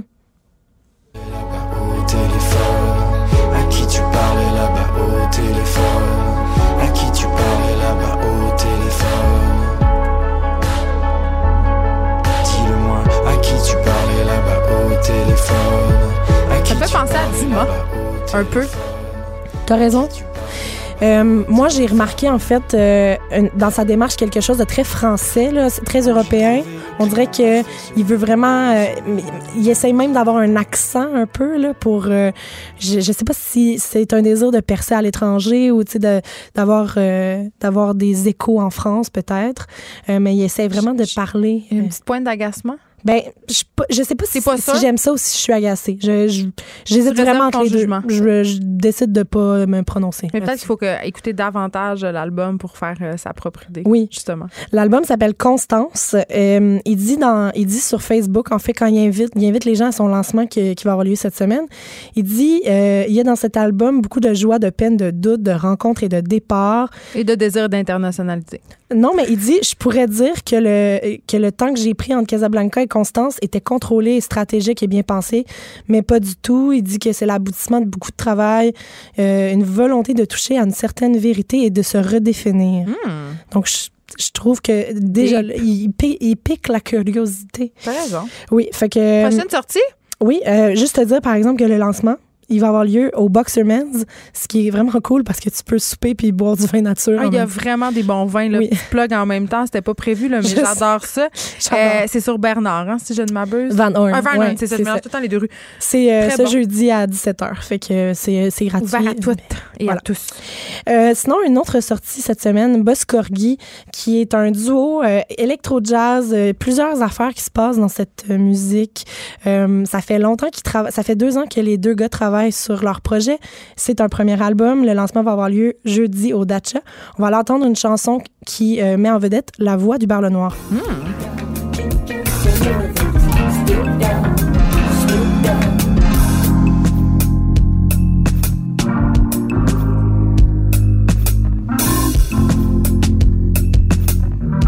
J'aime ça, ça, petite musique d'apéro.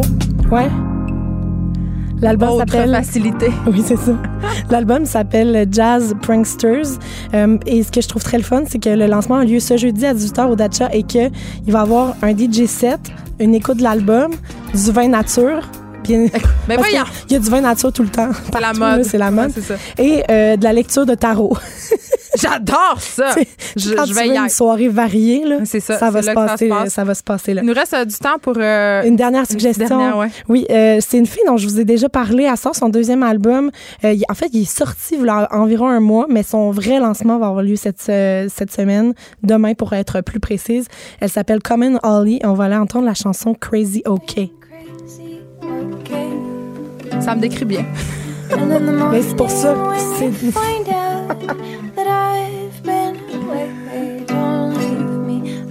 find